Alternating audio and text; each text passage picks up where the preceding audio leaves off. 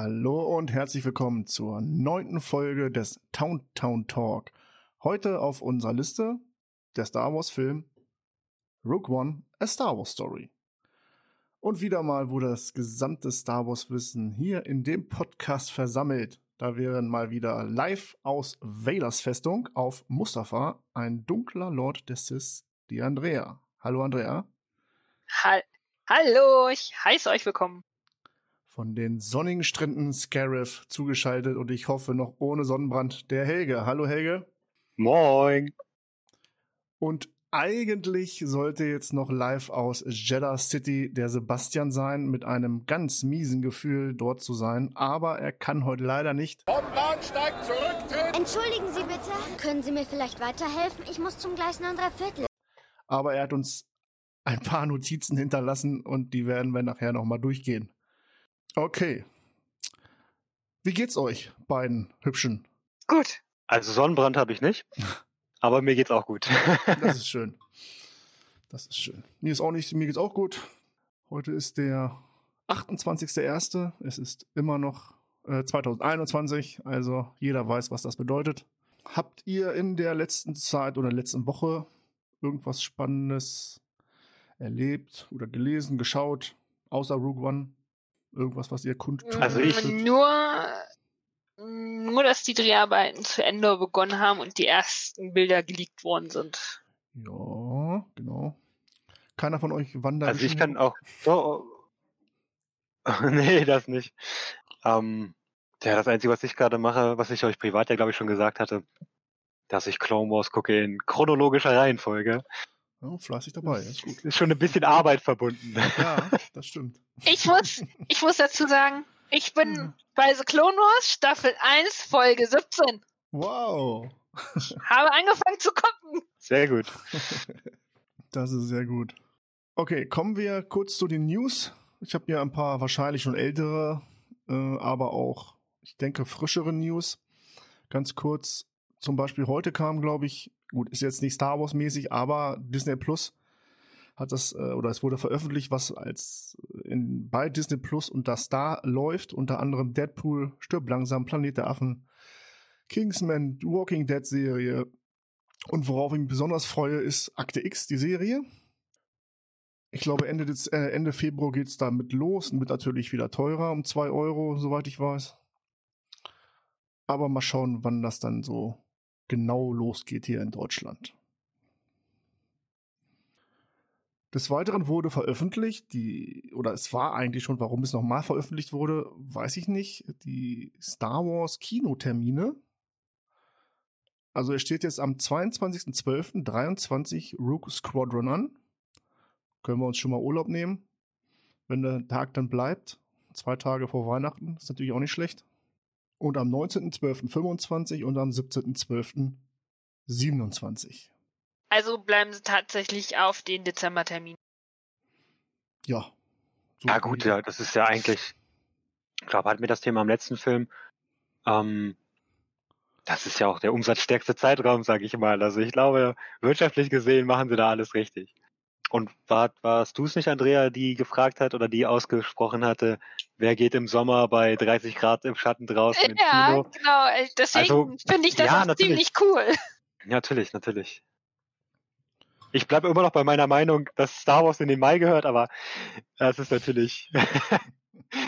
das Ja, aber das hat halt in der George Lucas-Ära äh, äh, geklappt, aber halt nicht mehr jetzt. Ja, na klar. irgendwie Ich hab, aufgrund von Disney hat sich das alles irgendwie in den Dezember verschoben. Ah, also ich, wie gerade angesprochen, aus wirtschaftlicher Sicht verstehe ich das vollkommen, dass es, dass sich ein Film im, im Dezember in den Kinos besser, besser anläuft als Mitte des Jahres. Darum verstehe ich das vollkommen. Weiß Also. ich gar nicht. Also, warum sie es gemacht haben, schlussendlich. Aber ich denke, auch alle wären trotzdem im Mai oder im Hochsommer ins Kino gegangen. Also wir kennen ja auch, Ja, nur, wir ja auch nur Deutschland. Okay, ja, vielleicht geht in Deutschland da der Kinobesuch ein bisschen runter. Aber global gesehen und fansmäßig hm, ist das, glaube ich, ich glaube, können sie auch am, was weiß ich, was für einen Tag das machen und es würden trotzdem alle ins Kino stürmen. Äh, ja, das heißt, wenn die Kinos jetzt die Pandemie überhaupt Mhm. überleben, ne? Ja, Das, steht ja auch noch in ist- den Sternen. Das steht auf einem anderen Blatt Papier, genau. Bis 23 ist noch viel Zeit. Wobei, wir wollen es hoffen.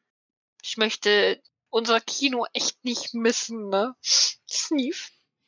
Ich vermisse das schon so sehr. Des Weiteren wurde noch außerhalb von Star Wars bekannt gegeben, dass am Mai, 7.5. soll wohl schon Black Widow jetzt nochmal ins Kino kommen, also wieder ins Kino kommen. Hm. Wieso wieder? Es war doch noch nie im Kino. Ja, aber es ist ja schon äh, auch x-mal verschoben worden. Was Ja. ja auch verständlicherweise auch ist. Und ob Mai da realistisch ist, glaube ich auch noch nicht. Ich glaube, Warner Abwarten. Brothers, Warner Brothers hat alles gecancelt. Alles, was dieses Jahr ins Kino kommen sollte, wird entweder auf HBO Max laufen, ja, oder wird auf HBO Max laufen. Da sind, glaube ich, schon einige Kracherfilme dabei. Und wir schauen da erstmal in die Ja, wer weiß, ob Disney nicht. Aber, nee, Disney hat's vorgemacht mit Mulan, ne? Ja, aber auch. Wer weiß, ob. Disney nicht auch den einen oder anderen Film da versuchen, drüber zu vermarkten. Nee, der Preis war, der, über den Preis brauchen wir da nicht diskutieren, den sie da für Mulan haben wollten. Nee, das hätte ich auch Absolut nicht. Nicht. ich weiß nicht, für Black Widow würde ich überlegen, glaube ich. Ob ich die 20 Euro Nee, definitiv nicht. Nein, würde ich nicht. Um, äh, nein. Wenn es der Preis von einem Kino gewesen wäre, von einem Kinofilm, 12 Euro, würde. okay. Ja, hätte ich gesagt, schauen wir mal. Aber nicht dafür. Nur damit ich es dann drei, vier Monate früher auf Disney Plus zum Beispiel sehen kann, habe ich mir gesagt, ne, das lohnt sich dann nicht. Naja, reden wir nochmal drüber, wenn es soweit ist. Und dann. dann äh, Star Wars, Star Wars wäre die einzige Ausnahme. Ja, genau, ja, wer weiß. Äh, dann ist ein, soll ein Buch äh, rauskommen, was ich glaube ich sehr gut cool finde, eine Skywalker-Biografie. Also da werden wohl alle Skywalker, egal ob hineingeboren oder ausgewählt, in diesem Buch die Familiengeschichte erzählt. Also wird alles zusammengefasst, was jemals auf dem Bildschirm war oder in Comics war und in Büchern war, wird halt zusammengefasst zu einer Autobiografie der Skywalker-Familie. Wahrscheinlich so wie die Kennedys oder so, keine Ahnung. Dann schon aktuell, dass der Schauspieler, oh, wie spricht das, Alan Tudyk, Tudyk, Tudyk, der äh, K2SO spielte in Rogue One, nicht in der Spin-off-Serie Endor vorkommen wird. Das hat er selber bekannt gegeben. Aber er hält sich noch natürlich alles weiter offen für weitere Staffeln. Wobei er da auch Druck gemacht hat wohl, weil er auch nicht mehr der Jüngste mit 51 ist. Aber naja, ich glaube, so über 50 war er jetzt schon. Oder ist er? Sieht man ihm auf jeden Fall nicht Jetzt an. bin ich aber enttäuscht. Nee, ich, Ja. glaub, Hm.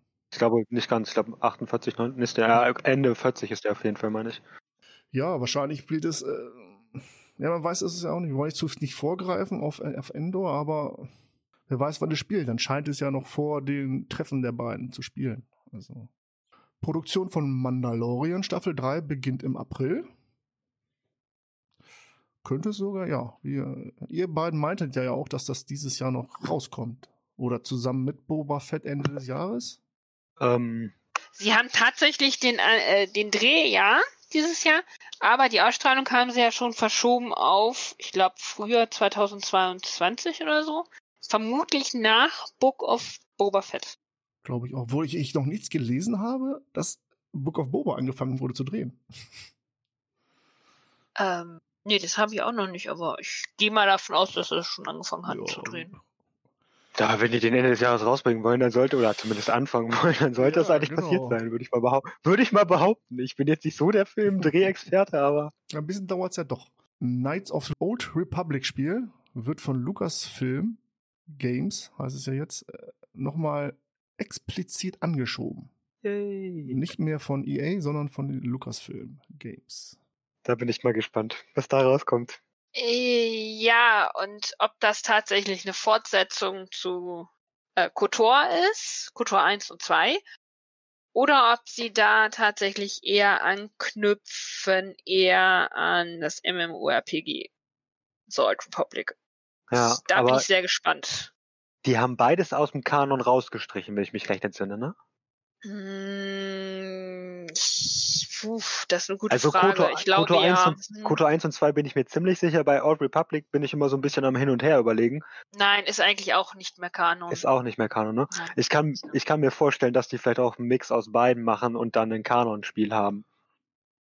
Also, schauen wir mal. Ich hoffe, ich muss gestehen, ich hoffe natürlich wieder auf eine Rückkehr von Revan. Ich bin mir nicht sicher. Matze, warst du das, der äh, so gegen Revan gewettet hat? Ah, Äh, ich ja. bin jetzt nicht so unbedingt für Revan, ne? Oder wart ihr das sogar beide? Ich, ich bin ja- da, ich bin da jetzt. Kanon, und zumindest das Revan ist ja offizieller Kanon. Ja, genau. Das Kanon ist, ist mittlerweile Kanon, ja. Genau. Gucken wir mal, ob wir bei diesem Schritt von heller Revan zu dunkler Revan bleiben. Also, schauen wir mal. Naja, stimmt natürlich. Old Republic. Ich hätte jetzt gedacht, vielleicht High Republic Spiel, aber das glaube ich nicht. Das ist. Obwohl die High Republic oder das High Republic Buch sehr gut ankommt in den Ich hab's nicht gelesen. kommt erst nächstes Jahr. Also gut, Es, Englisch ist es schon raus, aber auf Deutsch kommt es nächstes Jahr ja leider erst raus. Und im März kommt Mm, Ja, Version mein auf Problem Android. ist, mein Problem ist, dass äh, es gibt ja zwei Veröffentlichungen im Deutschen bereits, die nach diesem Buch spielen werden, Kommen März aber die raus, vor dem deutschen Buch davon rauskommen. Ja. Äh, Clan Wallet ist ja, glaube ich, der deutsche Herausgeber. Die haben gesagt, so, nee, erst nächstes Jahr. Und das finde ich halt so ein bisschen blöd. Mega schlecht. Tut mir leid, ist so. Ja, g- ganz schlechte Planung. Okay, dann würde ich sagen, legen wir los. Rogue One, a Star Wars Story. Nach dem bewährten Muster, im Gesamteindruck, wir werden dann erstmal anfangen mit den etwas schlechteren Szenen. Dann wird es wahrscheinlich einen Lobgesang auf diesen Film geben mit den guten Szenen. und sonstiges. Und dann vielleicht noch ein kleiner Ausblick auf die Prequel-Serie Endor. Okay, Gesamteindruck ist, glaube ich, auch bei jedem schnell erklärt. Ganz Ja, oben auf der Liste. Ganz oben auf der Liste. Platz zwei. Platz, Platz zwei, tatsächlich Platz zwei, ja. Hm. Platz eins hat sie nicht geschafft, aber Platz zwei. Also, ich selber habe eigentlich generell nicht immer so einen richtigen Platz eins. Also, finde da viele, viele Star Wars Teile gut. Aber gerade Rogue One ist eigentlich so, dass für mich eigentlich so der, so wie ich mir Star Wars immer als Kind, also nachdem ich drei, äh Quatsch, nachdem ich vier bis sechs und dann im Nachhinein eins bis drei geguckt habe, war eigentlich Star Wars Rogue One immer so der Film, den ich mir gewünscht habe im Star Wars Universum. Hm. Und ich spreche es immer gerne an, dieses Sternenkrieg und du hast halt wirklich so einen Film aller, ich sag mal, der Soldat James Ryan und oh, das, das hat mich, also mich persönlich spricht das wahnsinnig an und habe mich sehr gefreut, diesen Film im, im Kino zu sehen damals und gerade so nach der, nach Episode 7 war das für mich eigentlich so der, oh geil, die können's, die können's, wie ich es haben möchte, ist es rausgekommen, so nach dem Motto. Also on top auf jeden Fall. Also Top 3, Top 1 sozusagen bei mir auf jeden Fall. Ja, also mega, einfach nur, ah, so geil. Ja, kann ich mich natürlich auch nur anschließen. Jeder hat ja seine, seine, seine Lieblinge im Star Wars-Universum, aber auch in diesem Film völlig überzeugt gewesen, voll selbst vom Imperium, von der Rebellion und vom, was für eine grandiosen Bilder es gab. Also Ja, jetzt auch nicht nur dunkel. Fünften Mal, Also sechsten dafür, dass ja, dafür, dass der Film eigentlich so eine dunkle ähm, Hintergrundstory hat, es gibt sehr viele helle Bilder zu sehen. Na, ob es jetzt Jeddah ist oder ob es jetzt äh, Scarif ist oder selbst äh, äh, die Tante 4 mit ihren weißen Verkleidungen innen drin. Ein, da wird Ja, ich verstehe auch, was du meinst. Ne? Da wird eine der besten Geschichten oder die Geschichte erzählt, die uns gefehlt hat, quasi. Ja, uns allen gefehlt hat. Und die haben es wirklich geschafft, es gut hinzubekommen. Naja, man muss bedenken, das ist eigentlich der erste Absatz vom Rolltext von Episode 4. Genau.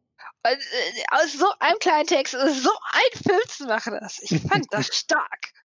Kann ich auch gleich gern mal auf das Sonstige f- kurz springen. Schaut euch, wenn ihr könnt, die Bonusdisk an. Ich habe es auch wieder getan. Und da wird es auch so explizit Mhm. erklärt alles und, und wieder sensationell. Okay, bevor wir weitermachen, gehen wir kurz. Hat irgendwer was von euch, was was an Meckern hat an diesem Film? Irgendwas auszusetzen und sei es noch so klein? Ja, wir hatten ja vorhin dieses intern schon ganz kurz das Gespräch, Andrea und ich. Und das spreche ich jetzt einfach mal kurz an. Ich finde dieses Mantra, es passt in den Film, keine, Sor äh, keine Frage. Ähm, dieses Mantra, was der äh, Shirot. Shi- Shirot, Shirot. genau, Shirot ausspricht da häufig, ähm, ich bin eins mit der Macht, die Macht ist mit mir, etc.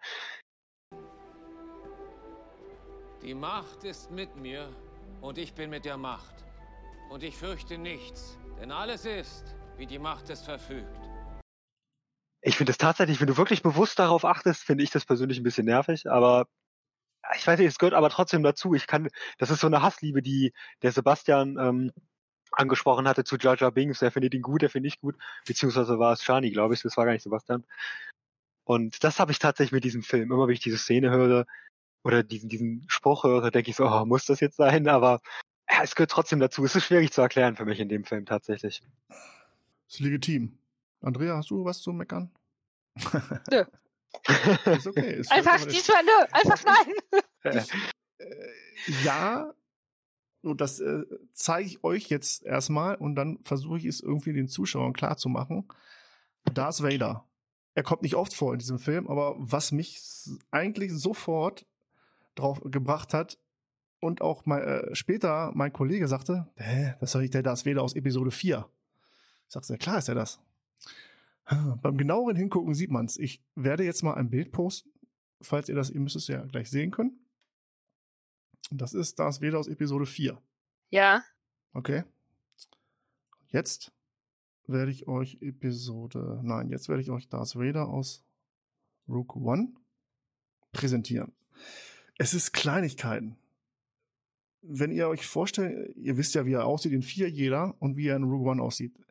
Die Kette fehlt ja. in Rogue One. Stimmt, das sehe ich jetzt erst. Aber ich, ich sehe jetzt das Rogue One-Bild jetzt nicht. Äh, Ja, ich habe gerade tatsächlich das Rogue One Bild. Ich habe das One Bild gerade aus der Enzyklopädie. Ah, da. Und Ja, es- das ist okay, hm. so komisch, komisch reingesteckt in, in den Hell oder in, in, in den Kragen. Ja. Ja. das hat hm. mich schon so ein bisschen gestört. Warum machen die das denn nicht so?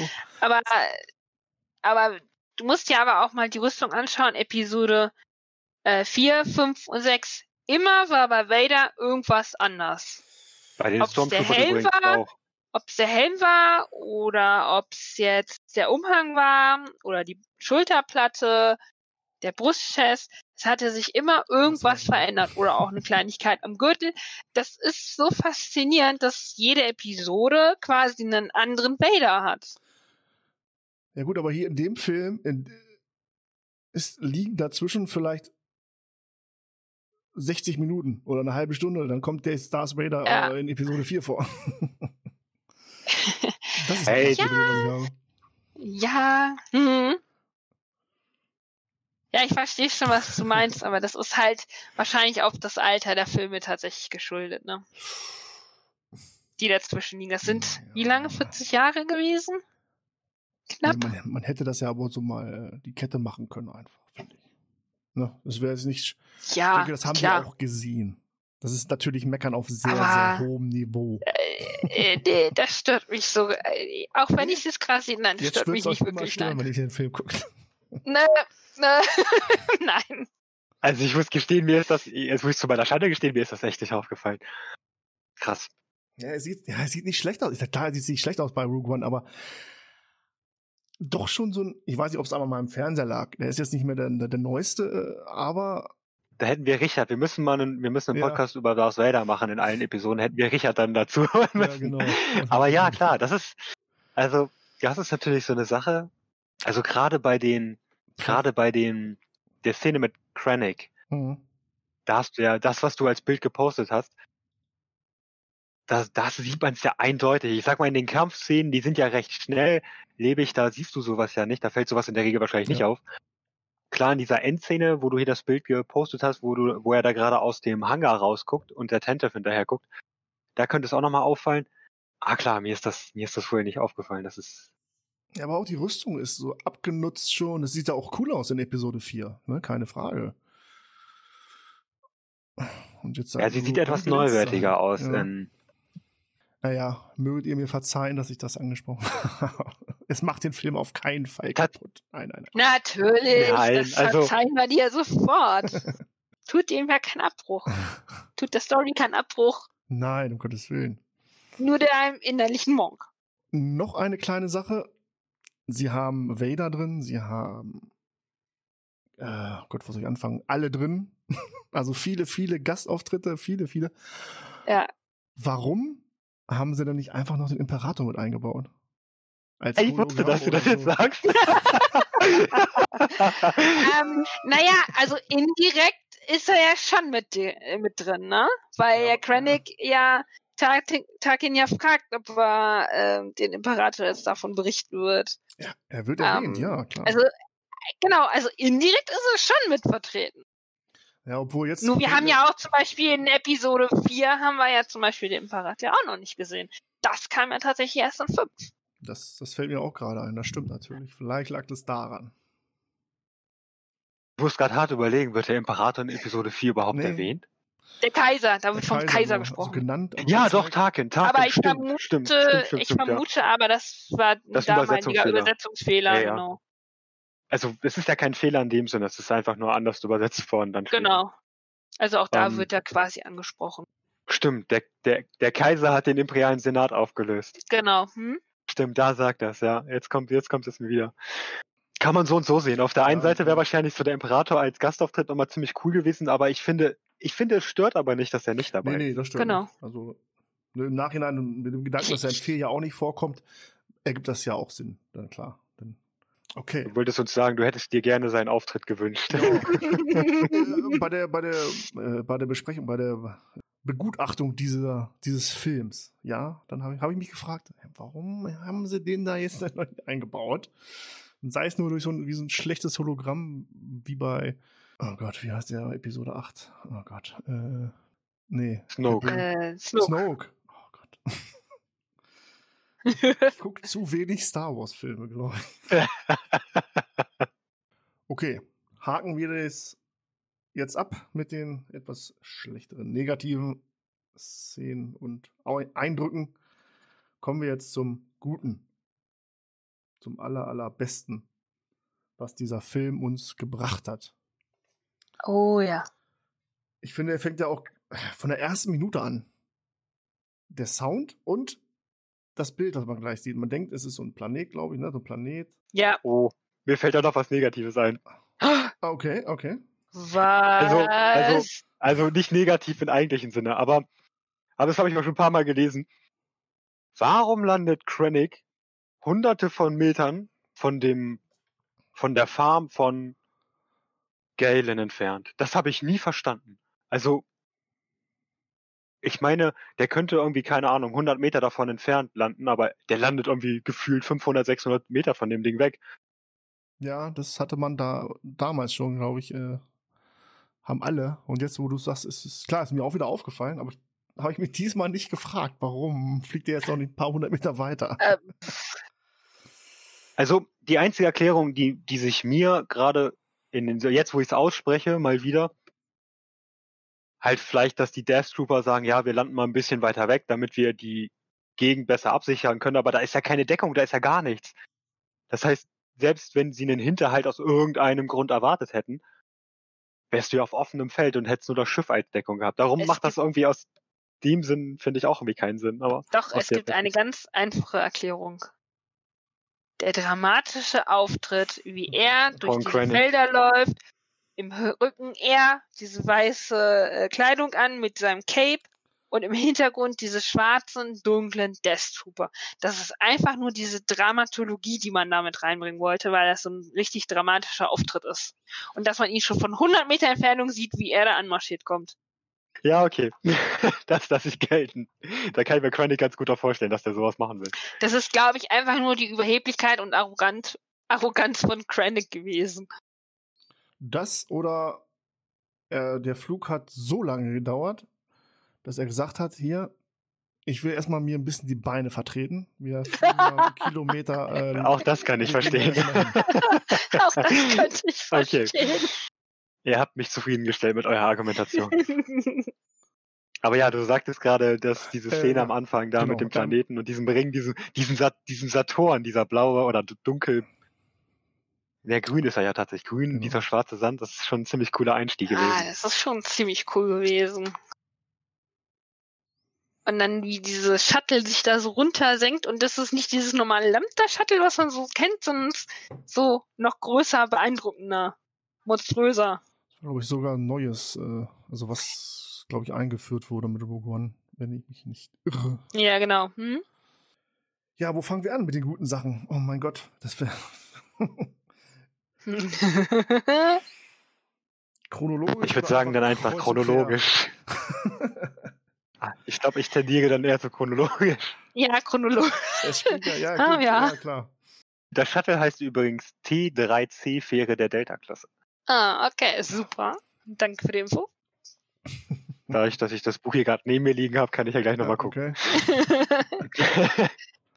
Klar, Krennic in seiner Uniform, die im ersten Moment natürlich an die ISB erinnert. Und die Death Trooper.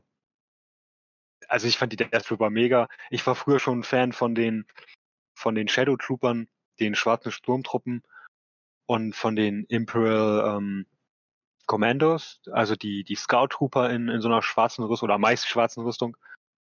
Und sowas dann mal im, im Kino zu sehen, schwarze Sturmtruppen oder halt Spezialeinheiten, hat mich, hat mich auf jeden Fall sofort abgeholt. Also dafür war der Film schon, da habe ich den Film schon geliebt in den ersten Minuten, sage ich mal. Also, bei mir Ja. fängen die guten Szenen an, ganz vorne bis nach ganz hinten. Also, Ja, hm. Für mich ist der ganze Film eine einfach gute Szene. Okay, dann springen wir, also was heißt, wir bleiben bei der ersten äh, Szene ein bisschen. Äh, der Standoff erstmal von denen geht ja auch schon, war ja auch schon sehr klasse. Dann überrascht er Mhm. seine Frau, dass sie auf einmal doch lebt. Hat er die Lüge nicht äh, geglaubt, wirklich? Da wird sie einfach über den Haufen geballert. Ja, genau. Hat auch, äh, war sehr überraschend auf jeden Fall, dass es auch gleich wieder so losgeht. Wobei dann den ersten, ersten Gänsehautmoment für mich war dann, als die kleine Jin Erso sich versteckt hatte und dann, ja, weiß ich nicht, wie lange der, der Zeitraum jetzt war, dass dann Saw Gerrera auf einmal aufgetaucht ist. Und er sagte dann, komm, wir haben eine, du hast eine lange Reise vor dir. Und dann der Umschwung zu der Musik und zu dem Titelnamen, glaube ich, zu dem Filmnamen, der dann kommt. Sensationell. Also, Mein Kind. Komm. Komm. Eine lange Reise liegt vor uns.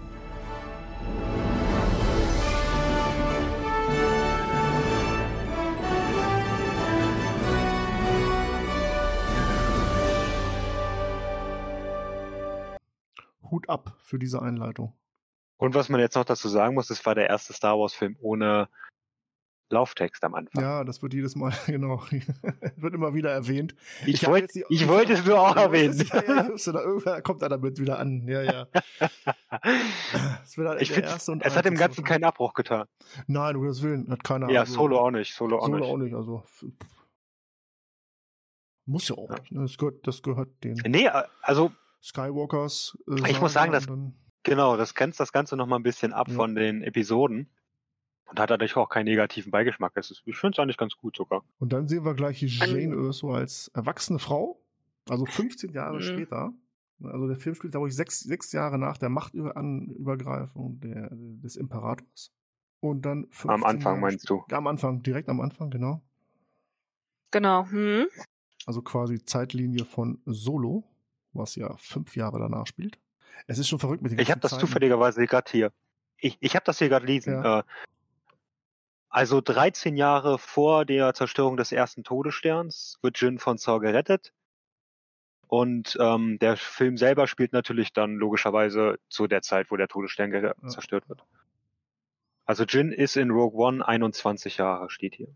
Gut, dann gibt es eine Szene kurz mit Jin, da wird sie gezeigt in einem Gefängnis. Und dann springen wir gleich zum nächsten Hauptcharakter auf dem äh, Kometenplaneten, der sicherlich auch immer noch einen Namen hat. Äh, der Ring von Kaf Kafrene. Genau. Kafka, ach nee. Kafrena, genau. Kafrene. Handelsaußenposten. Genau. Ja, sehr cool. Oh ja, die Szene. Uh, Viele, viele- die Szene, die gefiel viele mir. Statisten äh, in dem Bild drin und äh, Endor schleicht sich da durch. Also ich habe den Schauspieler, den Diego Luna gesehen und dachte mir so, ja, geil. Das ist für mich so ein typischer Rebellenspion. Der sah für mich gleich in der Szene aus, okay, Rebell. So, so heimlich versuchen, sich da durchzuschleichen, immer sich umblickend.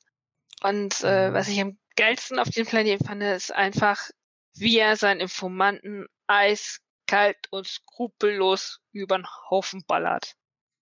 Einfach so, okay, ich kann nicht klettern, zack, es tut mir leid und bam. Ist er tot. Das stimmt, ähm, genau. Ja, okay.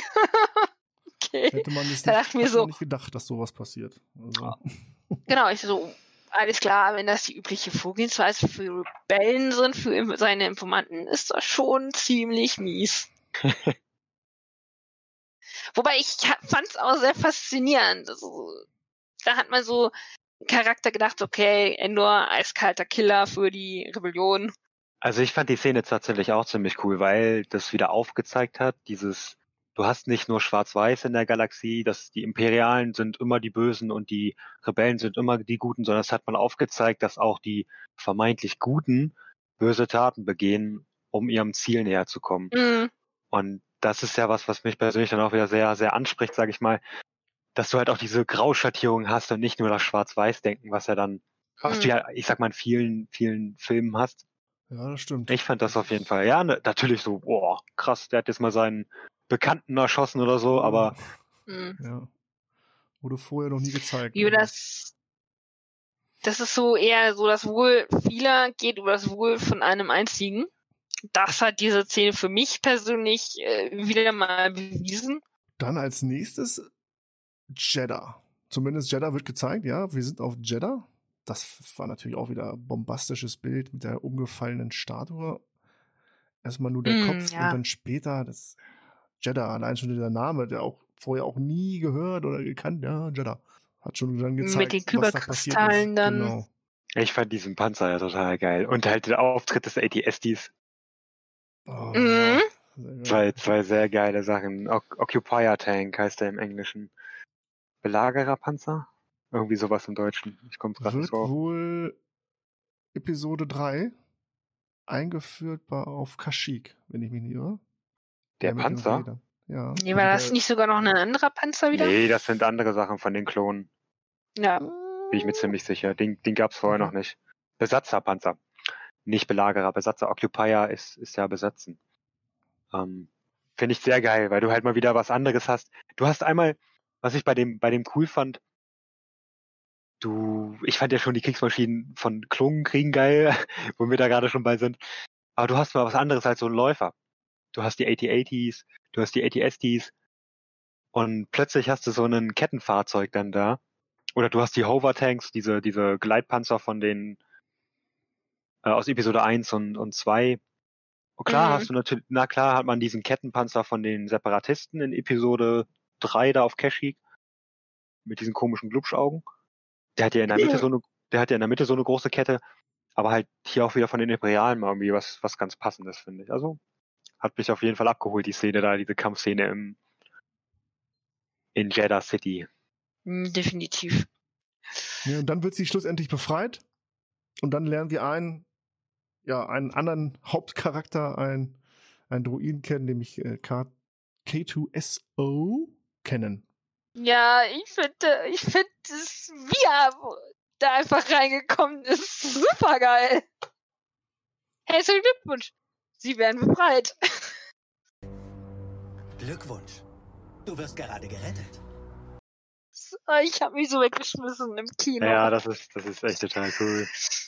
Oh, ich finde diesen, der ist so trocken im Humor. Das ist so mal ein etwas anderer Humor als wie bei C3PO und R2D2. Oder wie bei BB-8 und ähm, DO. Aber ich finde den einfach so witzig. Ich finde den so cool. Ja, haben sie auch vieles richtig gemacht mit ihm. Der trägt, den- also der, der sorgt für die, für den Humor. Er bringt einen etwas Humor rein in diesen Kriegsfilm, was es ja nur Mhm, ist. Ne? ja. Also, Definitiv, ja. Und ist äh, unverzichtbar quasi auch für, für weitere, um den Erfolg für die Rebellion äh, zu tragen. Tatsächlich ja. Ja, dann kam für mich, glaube ich, der größte Gänsehautmoment, nachdem sie befreit wurde. Yavin 4. Allein schon die Oh. Rebellenmusik.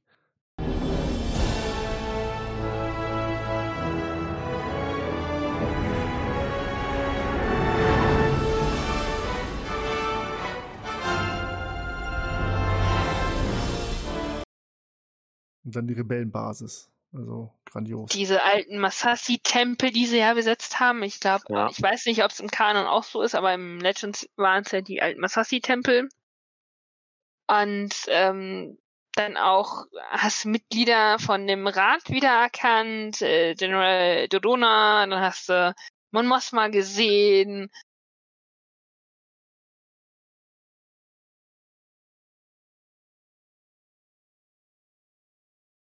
Ähm, das fand ich so cool. Das waren ja die alten Masashi-Tempel, die man da gesehen hat. Und äh, ob es jetzt im Kanon auch so ist, weiß ich nicht. Im Legends sind sie es auf jeden Fall. Und auf jeden Fall, ich fand das so cool. Und auch, wie man dann halt in diesem Rat dann halt die alten äh, Ratsmitglieder gesehen hat. Ne? General Doruna und äh, Dimon Mothma. Und Bail einfach Organa. diese ganze Städte. Ja, der kam ja erst später, Bail Organa. Der kam ja noch nicht direkt bei ihrer Befragung dazu. Das waren ja erstmal nur die anderen beiden, soweit ich das weiß. Ja, das ist richtig. Der kam erst danach dazu. Wobei auch der Auftritt mega geil war. Und dann auch noch die gleichen Schauspieler wie aus Episode 2 und 3. Also, ja, Mhm. geil. Und der Mann Also im, ich war auch im Krähennest auch wieder da. Ja, ja, stimmt, der Mann im Krähennest, ja. Also mich hat die Yavin-Szenen auch, auch fand ich super. Also es sind tatsächlich immer noch die Masashi-Tempel. Ich habe gerade noch mal in meine Enzyklopädie geguckt. Und die, dieses ganze Drumherum auch, also dass du halt ein bisschen mehr von Yavin gesehen hast, mal die Tempel, also dass es noch ein paar mehr Tempel sind im Hintergrund und im Vordergrund halt diesen ganzen Starfighter und so, die da auf dem Vorplatz von dem Tempel stehen, fand ich, fand ich cool. Springen wir zur nächsten Figur, die vorgestellt wird, beziehungsweise noch ein bisschen näher beleuchtet wird, nämlich Saw Gerrera. Was sagt ihr zu dem? Zwiegespalten. Echt zwiegespalten, weil ich nicht weiß einfach, was ich von ihm halten soll. Ich meine, Ja, klar, er kommt, viel, ne? glaube ich, in, ich weiß nicht, ob er auch schon Clone Wars vorkommen wird später. Aber ich, ja gut, wie gesagt, da bin ich noch nicht. Ähm, in Rebels ist er auf jeden Fall ja mal dabei. Und in Rogue One fand ich ihn so, mh, naja, also der Schauspieler, den haben sie super gecastet. Aber ich weiß halt nicht, wie diese Atemmaske und so, das hat mich im ersten Moment so eher an so einen Darth Vader erinnert. Als äh, an einen Rebellenführer. Dann ist er auch noch so quasi eine radikale Truppe gewesen. Hm, weiß ich nicht. Naja, was heißt radikal? Ähm. Weil Cassian Endor ist ja auch nicht anders. Ich meine, naja, das sagt, naja, Geheimen, aber das sagte ja, ja, aber es sagte ja, der die Rebellen von Yavin haben ihn ja so genannt, ja, dass er ja klar. zu den Radikalen gehört. Ähm, deswegen weiß ich nicht so viel, was ich von ihm halten soll oder auch wie er dann mit dem ähm, Bodhi da umgegangen ist und mit diesem komischen Vieh, dessen Name mir andauernd entfällt. Bogalet, Ich Bogalet. weiß nicht, was ich von Gallet, genau. Genau, ich weiß halt nicht, was ich davon halten soll. Es ist vielleicht so eine Szene, die, die ich vielleicht zu den etwas schlechteren zuzählen würde. Ja, das wäre vielleicht aber auch die einzige. Was ich so im Allgemeinen nicht verstehe, ich meine, klar, er ist radikal in einer Rebellion. Also, du hast das Imperium, den Imperator, und muss man nicht froh sein über jeden, der mitmacht, das Imperium zu bekämpfen oder den Imperator loswerden möchte? Ja, du hast ja immer so extremistische Sachen und das stellt er nun mal dar, dass er so die, die Außenseite von, die extreme Seite der Rebellion darstellt, das, das gewissenlose Rebellen, Rebellieren sozusagen, dass du vermuten wir, also ich vermute mal, hätte, hätte, hätte Saw Gerrera jetzt die Todesstern gehabt, dann wäre das wahrscheinlich auch ziemlich krass ausgegangen, so nach dem Motto. Ja, gut, Dann Und- hätten wir Coruscant, glaube ich, nicht mehr. Ja, so nach dem Motto. Tatsächlich Andrea, hast du recht, ja, Saw kommt schon in Clone Wars vor, in der fünften Staffel oder so. Der kommt ja aus Onderon oder aus dem Planeten Onderon, den man ja auch aus KOTOR schon kennt. Mhm. und ist da mit den Jedi und den Klonen am Werkeln. Und dadurch fand ich sein, sein Wiederkehren in Rogue One ziemlich cool. Es ist natürlich ziemlich verblüffend, warum der auf einmal dann so eine Vader-like Rüstung hat, wollte ich gerade schon sagen, so eine so ein Atemgerät und ja, ich glaube, sein eines Bein fehlt, etc. Und ich war überrascht, welche Wendung der genommen hat, weil der in, in, in Clone Wars war der nicht so extremistisch. Oh, der war ja noch Okay. recht blutjung, ne? Das ist ja schon ein paar Jahre. Ja, da war er, da, ja genau, da war er noch ein bisschen jünger, das ist natürlich richtig. Ich bin mir auch nicht sicher, wie der zu den Verletzungen gekommen sind, die ihn da in diese, in diesen Anzug da zwingen. Ich glaube, der hat einen Kampf gegen Vader gehabt, ich bin mir gar nicht sicher. Also tatsächlich habe ich mich gefreut, ihn zu sehen, oder dass, dass er, dass er namentlich erwähnt wird. Aber ich kann Andreas Einschätzung da durchaus nachvollziehen, dass man sagt, uh, was ist denn das für einer, der hier seine Gefangenen foltert, sage ich mal, durch diesen Bugalit, der tatsächlich auch schon mal in den Büchern vorkam. Also die Spezies kam schon mal vor in anderen in Büchern. Mhm. Tatsächlich sind die, glaube ich, gecancelt worden, sind nicht mehr im Kanon gewesen. Jetzt sind sie wieder in den Kanon gekommen. Also ich fand das, fand das ganz cool. Ja, es ist halt so eine Ex Extremistengruppe innerhalb der Rebellion. Es ist halt schwer zu sagen, was der da fühlt, was der, was da in ihm vorgeht. Auch Kommen wir zum schwieriger nächsten, Charakter. Kommen wir zum nächsten Gänsehautmoment. Wahrscheinlich auch für jeden. Es ist ein dunkler Bildschirm und dann kommt auf einmal der, der ein Sternzerstörer und der Todesstern. Oh, da- wie, wie cool war das denn? Oh, Yay! und diese Musik dazu.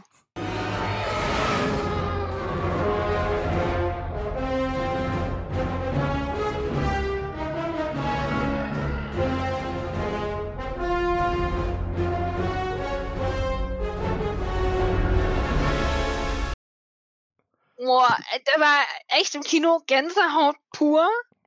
Da ist mir sogar das Popcorn aus der Hand gefallen. Und Ich plus, fand das einfach nur total stark. auf einmal sehen wir äh, Tarkin vor uns stehen auf der Leinwand oder auf dem Bildschirm mal wieder. Für manche wahrscheinlich mehr schlecht als recht, aber ich fand's grandios. Erst im Spiegelbild, glaube ich, erst in, Ganz in der Fensterscheibe und dann Kino. ganz volle Kanne. Ein ganz großes Kino, vor allem wie sie es gemacht haben. Ne? Aber da würde mich interessieren, haben sie die gleiche Technik bei, bei Luke auch verwendet? Weiß ich gar nicht. Jetzt. Nein. Dann wäre es wahrscheinlich besser gewesen. Ne? Ja, also ich habe viel Negatives über Tarkin gelesen oder gehört gehabt und ich persönlich fand die Darstellung eigentlich super geil. Also Ich auch. Also Ja. Ganz genial. Ganz, ganz viel Gänsehaut. Hm. Ich fand's super. Gerade wie, wie kompliziert das war für den Schauspieler selber und mit was für einem Gerät er auf dem Kopf äh, drehen musste. Also es ist sensationelle Arbeit gewesen. Nicht nur das und in wes wessen Fußstapfen er da getreten ist. Ne? Ja. Mehr will ich dazu auch nicht sagen. Ja, auch wieder eine geile Szene. Alles, alles.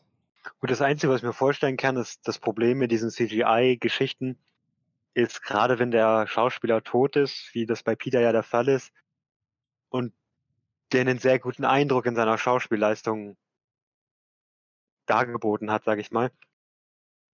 Und der legt die Messlatte dann natürlich ziemlich hoch, ne? Und so ein CGI wird da ja nie drankommen, sage ich mal, oder schwierig drankommen. Und immer wenn du das im Hinterkopf hast, ist das Ganze natürlich immer negativ behandelt, äh, äh, behaftet. Aber ich denke trotzdem, der Ja, Schauspieler stimmt und auch das CGI sind da, Schauspieler Ja, und da- CGI sind da echt super. Bei ihm, sie mussten ihn mit einbauen wahrscheinlich. Das mussten, haben sie sich wahrscheinlich auch vorher schon gedacht, weil an ihm führte ja keinen Weg vorbei. Äh, Ja. Imperium, Todesstern ohne Tarkin. Da verzeiht man den Imperator, aber Tarkin hm, musste vorkommen. Kommen wir zu Jeddah. Jeddah City. Ich dachte auch immer, Jeddah wäre die Stadt. Nee, es ist ja Jeddah City. Jeddah ist ja der Planet, der Mond. Ja, geile. Einfach nur geil. Ja, Ja. ich habe mir die Stadtkampfszene gerade schon ein bisschen vorgenommen.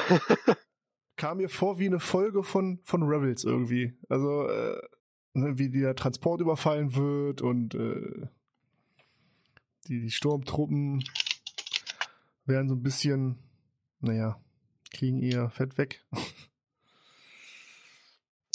Wann kriegen sie das mal nicht? Naja, aber eigentlich fängt ja diese Szenerie damit an, dass ja ähm, Jyn Erso und Cassian ja auf diesem Planeten landen und durch die Stadt gehen. Auf die Suche nach Sorcereras Leuten. Ja, natürlich.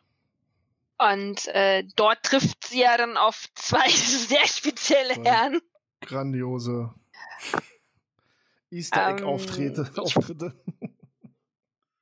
Ja, genau. Also zum einen diese beiden, wo ich dann dachte, so Moment, die kennst du? Die kommen dann noch mal drin vor. Wobei ich mich immer noch frage, wie sie überhaupt ja da überlebt haben. Aber okay. Vielleicht waren sie dann auch schon weg. Man weiß es Sie nicht. waren, glaube ich, gerade auf dem Weg zum, zum Shuttle. Ja. Genau. Und äh, dann traf sie dann auf diesen blinden Priester von den Tempeln der Jedi. Wächter der Wo ich dann dachte so, genau, wo ich dann dachte so, okay, cool. Ich fand den schon im ersten Moment, fand ich schon ihn ziemlich stark. Und dann merkte ich so, oh, er ist ja blind. Und dann später in diesen Kampfszenen, wie er das dann gemacht hat. Und ich entgegen Helges Meinung finde dieses Mantra, ich will eins mit der Macht, die Macht ist mit mir, finde ich persönlich ziemlich stark weil es halt wirklich so ein Mantra ist und ähm, was ihm hilft, sich wahrscheinlich auf diese Macht zu fokussieren. Auch wenn er selbst kein Jedi ist, lässt er sich ja trotzdem von der Macht leiten. Aber sind wir alle ehrlich, äh, im Film damals, 2016, als wir den gesehen haben, haben wir doch alle gedacht, als er das erzählt hat, als er rausgekommen ist mit den Worten, lasst lasst sie in Frieden. Und dann anfängt zu kämpfen, dass aus seinem Stock ein Lichtschwert herausspringt. Äh, springt. Oder nicht? Ja. Ja. Also ich auf jeden Boah, Fall. das kann ich nicht ehrlich beantworten. Das kann ich nicht ehrlich jeden beantworten. Also ich, Doch, Ich also ich habe die ganze nein. Zeit drauf gewartet. Gut, wäre im Nachhinein. Na gut, warum nicht? also ich kann es nicht ehrlich beantworten. Ich erinnere mich nicht mehr, ob ich damals gedacht habe im Kino, boah, da kommt jetzt ein Lichtschwert raus. Nee, das nicht. Was, meine Gedanken gingen natürlich in die Richtung. Es muss ja nicht jeder Jedi mit einem Lichtschwert kämpfen, weil er ja doch sehr, sehr, Ja, formal, weil die ja auch gejagt werden immer noch wahrscheinlich von Vader. Ne? Also, Mhm. na Naja, klar. er sich halt nur versteckt haben da, ohne Lichtschwerter. Das war, glaube ich, das Erste, was sie generell weggeschmissen haben, die Jedi. Nach Order 66. Ja. Ja. also das, das hätte ich, habe ich bestimmt gedacht, vielleicht einen Moment, dass es vielleicht ein Jedi sein könnte, der, der sein Lichtschwert verbirgt oder gar nicht mehr hat Mhm. und seine, seine Fähigkeiten nicht so einsetzt, aber Er sagt dann selber, nein, ich, er ist kein Jedi, er ist ein Träumer. Oder wie sein Kumpel sagt, er ist ein. ich glaube, das sind seine Worte sogar, ne? Ja, ja, ich glaube auch. Er ist ein Träumer. von Mace. Ja, genau. Die, den finde ich auch ziemlich cool. Einfach so an unterschiedliche Paarungen gibt's fast gar nicht mehr. Der eine, der ähm, wuchtig mit der mit dem Gewehr da rumschießt, wie so eine Gatling Gun, kann man fast sagen. Und der andere, der sehr, sehr religiös mir erscheint, sehr tief mit der Macht verbunden ist und auch mit den alten Lehren noch, während der andere sich so von ihm völlig abgewandt hat. Weil beide waren ja die Wächter der Wheels. Also er muss ja irgendwie auch so einen Posten gehabt haben wie Girot, muss er ja damals auch mal gewesen. Man hatte ja auch ähm, Girot ja selbst gesagt, dass er sich stark verändert hat. Ja, gehe ich von aus. Er sagt es ja dann, wenn es zum Ende kommt, dann auch nochmal das, das Mantra. Genau, das nächste größte Ereignis wäre dann tatsächlich schon, der Todesstern hat wieder seinen Auftritt. Oder zum ersten Mal seinen Auftritt. Wir alle dachten. Ja, da wird ja seine er Funktionsweise ist, getestet, ne? Genau, dann ist der Mhm. Planet hin, aber nee, denkst du, er kann auch nur mit einem Reaktor schießen. Ich weiß nicht, ob das Also- vorher schon beleuchtet wurde mal vor dem Film. Ich glaube nicht. Also ich, mir war es Nee. neu. Nein. Ja. Also was für mich neu war, A, dass dieser Reaktor nur einmal geschaltet werden kann und was diese eine Reaktor ähm, eigentlich für einen Schaden anrichtet, weil Mhm. eigentlich wühlt er ja nur oder zerstört eigentlich nur diese Planetenoberfläche, nicht den Kern selbst. Und äh, so, dass dieser Planet äh, niemals mehr bewohnbar wird. Naja, Ja, ich denke mal, Ach so. das ist ver vergleichbar so ein bisschen wie der Asteroideneinschlag, der hier auf der Erde stattgefunden hat. Ja, genau. Ja, so in der Art vergleiche ich das halt. Das, ja, Jeddah wird zerstört, die Stadt. Grandios, auch vorher noch, äh, was, wie das alles in eins übergeht mit der, mit der Ansprache oder beziehungsweise dem äh, Hologramm von ihrem Vater. Plus oh ja. die Zerstörung von Jeddah. Grandios, kann man sich immer wieder angucken. Diese epische Rede Mhm. und dann erklärt er explizit, was er gemacht hat. Den Fehler eingebaut. Ja, schon alleine der Auftritt von, von ähm, Galen Erso, was das Ja. betrifft. Also, dass es überhaupt dieses Hologramm gibt oder gab, ist für mich sehr faszinierend gewesen. Wo ich mich dann immer noch gefragt habe, wie hat er das aufnehmen können, ohne dass die Imperialen dahinter gekommen sind? Erstmal. Ja, ja, Klar, ja. über, äh, über ähm, Bodhi hat er es rausbringen äh, lassen, aber sonst? Naja, also das, das finde ich gar nicht so spektakulär. Ich sag mal, der wird in, in seiner auf Eadu oder wie der Planet da heißt, da in diesem Ido. Center, wo er da gearbeitet hat, da wird er, genau, Edu, da wird er bestimmt sein eigenes Kämmerchen gehabt haben und ich kann mir nicht vorstellen, dass der permanent überwacht worden ist. Und ich sag mal, ganz blöd gesagt, wenn du hier mit deinem Handy jetzt einen Film aufnimmst oder ein Video von dir machst, wie du eine Ansprache hältst oder so. Also so, so stelle ich mir das vor, dass er so seine, seine Kamera dahingestellt hat und mit so einem Chip da rausgenommen hat, nachdem er fertig war, das Ding Bodi in die Hand gedrückt hat. Das sagt er ja dann auch. Ich habe da Informationen im Schuh versteckt oder was auch immer. Ja. Also so kann ich mir das nur vorstellen, dass das passiert ist. Ja, aber er muss ja irgendwo ja auch Informationen hergehabt haben ähm, für diesen Piloten, wo er dieses Saw Gerrera finden kann. Also er muss ja irgendwie immer so seinen Fühler ausgestreckt haben müssen, wo befindet sich gerade äh, diese Zelle von den Rebellen. Das war wahrscheinlich ein bisschen schwerer, Ja. das rauszufinden, aber Also das kann ich mir tatsächlich auch vorstellen, einfach in dem Sinne, dass er ja für die Konstruktion des Todessterns oder einige Teile der, der, des Konstruktionstechnischen zuständig war vom Todesstern und er hat bestimmt mitge mitgekriegt, dass Extremisten, die über, das sagt glaube ich auch, wer sagt denn das? Dass die Transporter alle überfallen werden von, von Extremisten und Rebellen. Und vielleicht hat er darin die Handschrift, also auf, auf Jeddah überfallen werden, da vielleicht hat er daran die Handschrift von Zor gesehen und sich gedacht, das ist er, jetzt suche ich noch einen Piloten, den er da hinschicken kann. Es ist natürlich jetzt ein bisschen weit gegriffen von mir, aber das ist sowas, was ich mir vorstellen könnte, dass man es sich so erklären kann. ja, nach der Zerstörung von Jeddah entkommen natürlich die Helden ganz knapp, auch grandios eingefangen. Die Felsbrocken, keine Ahnung, groß wie Hochhäuser, rollen über den Planeten. K2SO. Es gibt keinen Mhm. Horizont. ja, genau. Genau. Das Problem ist, es gibt keinen Horizont.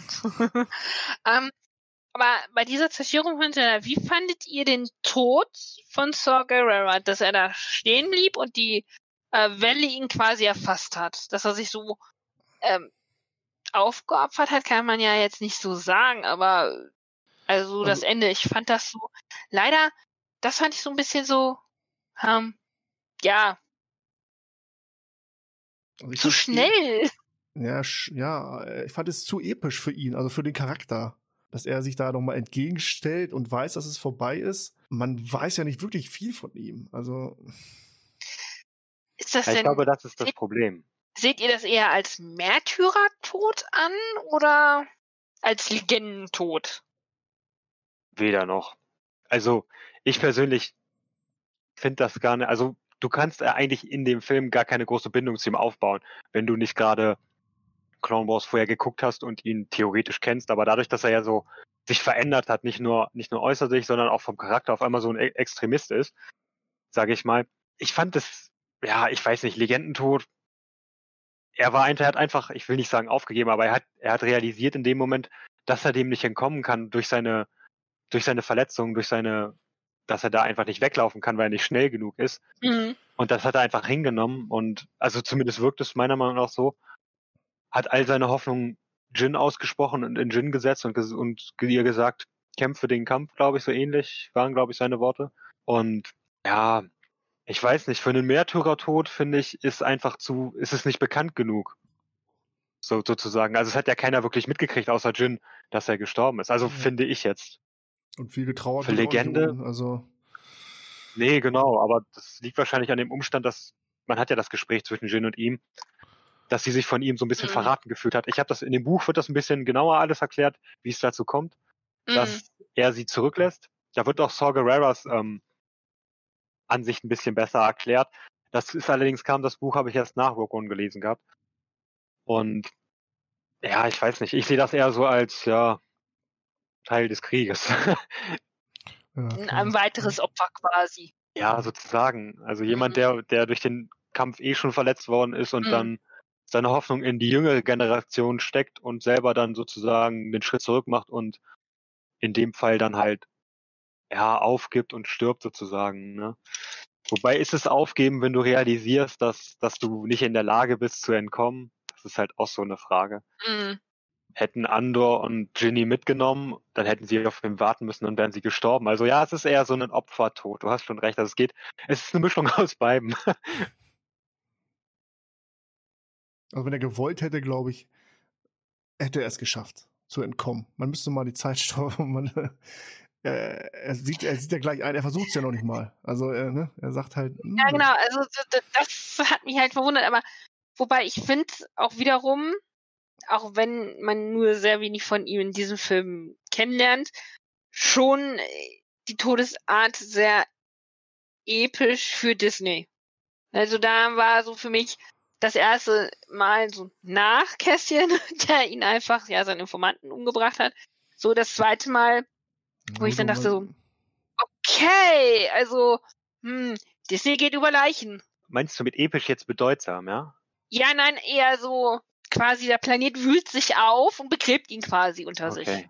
Also Und dass äh, er das quasi in seinen Untergang schaut. Okay, als nächstes geht's nach Ido oder auf Ido, nach Ido zum dort. Das ist für mich eigentlich, naja, keine der schwächsten Szenen, aber wie soll ich es beschreiben? Es ist, haut, haut mich nicht so vom Hocker. Es passiert zwar einiges, zum Beispiel, naja, klar, äh, äh, so Senior stirbt dort. Der Plan wurde enthüllt an das Imperium, dass die, oder beziehungsweise dass äh, Pläne die Basis verlassen haben. Daraufhin Krennic hin ne, und stellt sich äh, denen entgegen, fragt die aus und tötet dabei, obwohl bei dabei nicht, sondern bei der, beim Angriff der Rebellen stirbt der Herr Erso. Ich finde, da passiert noch ganz, ganz, ganz viel mehr und auch was, was ganz, ganz Wichtiges auch vor allem. Okay. Weil Kästchen steigt ja aus diesem Schiff aus mit dem Befehl, Urso zu töten. Er hat ihn im Fahnenkreuz. Und bevor er den Abzug drückt, kommt sein Sinneswandel. Du siehst es in seinem Gesicht, dass er denkt, scheiße, was mache ich hier eigentlich? Und genau das ist es, was mich so dermaßen abgeholt hat und mitgenommen hat, dass einfach dieser Wandel kommt von ich, kal ich töte ka eiskalt für die Rebellion zu, wir sind nicht besser als, die, als das Imperium. Ja gut, das kommt aber auch nur deswegen, glaube ich, weil er vorher Jin sieht und dann realisiert, nochmal realisiert, dass es halt ihr Vater ist. Also wenn sie nicht da gewesen wäre, glaube ich, äh, hätte wäre wenn, äh, hätte er wahrscheinlich abgedrückt. Aber sie war ja nun mal da. Da bin ich mir, ja, aber das glaube ich nicht. Einfach aufgrund des Gespräches, was sie auch, was er auch mit äh, Dirut und äh, Mace ja auch mitbekommen hat. Das alles. Ich glaube, das alles spielt mit. Nicht nur, dass Jün seine Tochter ist, sonst halt das große Ganze. Und er hat ja auch gesehen, wie das Imperium quasi die eigenen Wissenschaftler über den Haufen brezelt. Und für mich ist da halt dieser Sinneswandel gekommen, was ihn später auch dazu veranlasst hat, dann auch von Yavin aus zu rebellieren, gegen die Rebellion quasi und trotzdem loszufliegen. Nach Scarif. Ohne Ja, diesen Sinneswandel hätte er das nicht gemacht. Der kam zur richtigen Zeit, dieser Sinneswandel von ihm. Das ist richtig, ja. Und, und deswegen finde ich das auch so wichtig und dass auch Krennic und Urso sich entgegengestellt haben, dass, dass dieser Tod von Urso, dass er nochmal seine Tochter gesehen hat, dass sie ihn nochmal gesehen hat. Das war so viel emotionales, na, wie nennt man das, Paket, was mich so richtig auf Edu halt abgeholt hat, mich mitgerissen hat. Dann dieser Angriff der Rebellen, der ja noch abgeblasen werden sollte, den, den sie aber nicht mehr abblasen konnten. Das war so mein Favorite, wenn ich mal einwerfen darf, weil mich das tatsächlich an Rogue Squadron, an die Spiele erinnert hat auf Nintendo 64 beziehungsweise dann später auf anderen Konsolen. Und weil das halt so ein so ein Luftangriff auf so eine Basis war der Imperialen, fand ich mega cool. Also klar, ich gehe konform mit diesem Sinneswandel von von Cassian. Da gehe ich tatsächlich mit euch beiden konform. Also ich kann kann beide Argumentationen da auf jeden Fall nachvollziehen. Klar, dass Jins Beziehung da zu ihrem Vater auf jeden Fall reinspielt, aber auch die Gesamtsituation da auf der Landeplattform, denke ich mal, wird auch zum Sinneswandel von Cassian führen. Und die lustigste Szene ist natürlich meiner Meinung nach in dem Zusammenhang, wo er mit diesem hier der, ich kann seinen Namen nicht aussprechen, Sukut, der mit seinem Bogenspanner, wollte ich gerade sagen, mit seiner Bogenwaffe da diesen TIE Fighter vom Himmel holt. Der dann auch, ja, Shirut, der dann genau in, der dann genau in diesen Turm reinfliegt. Also das war, Ja, von nur nach Gehör. ja, Nur nach Gehör. Ich da so, Wahnsinn. ich meine, die machen ja auch super Lärm, so ein kreischendes Mhm. Lärmding, ne? Und auf ja, der aber einen überall Seite, sind Schluchten, was die Echos dann ja, ja, äh, natürlich. ableiten. Und er konnte trotzdem zielgenau treffen. Also auf der einen Seite denke ich schon, dass die Macht ihre Finger da bestimmt im Spiel hatte. Hm. Aber ich dachte damals im Kino, what, what was passiert hier eigentlich? Und ähm, fand die Szene jetzt nicht negativ, aber es war schon ein bisschen strange, ehrlich gesagt, im ersten Moment.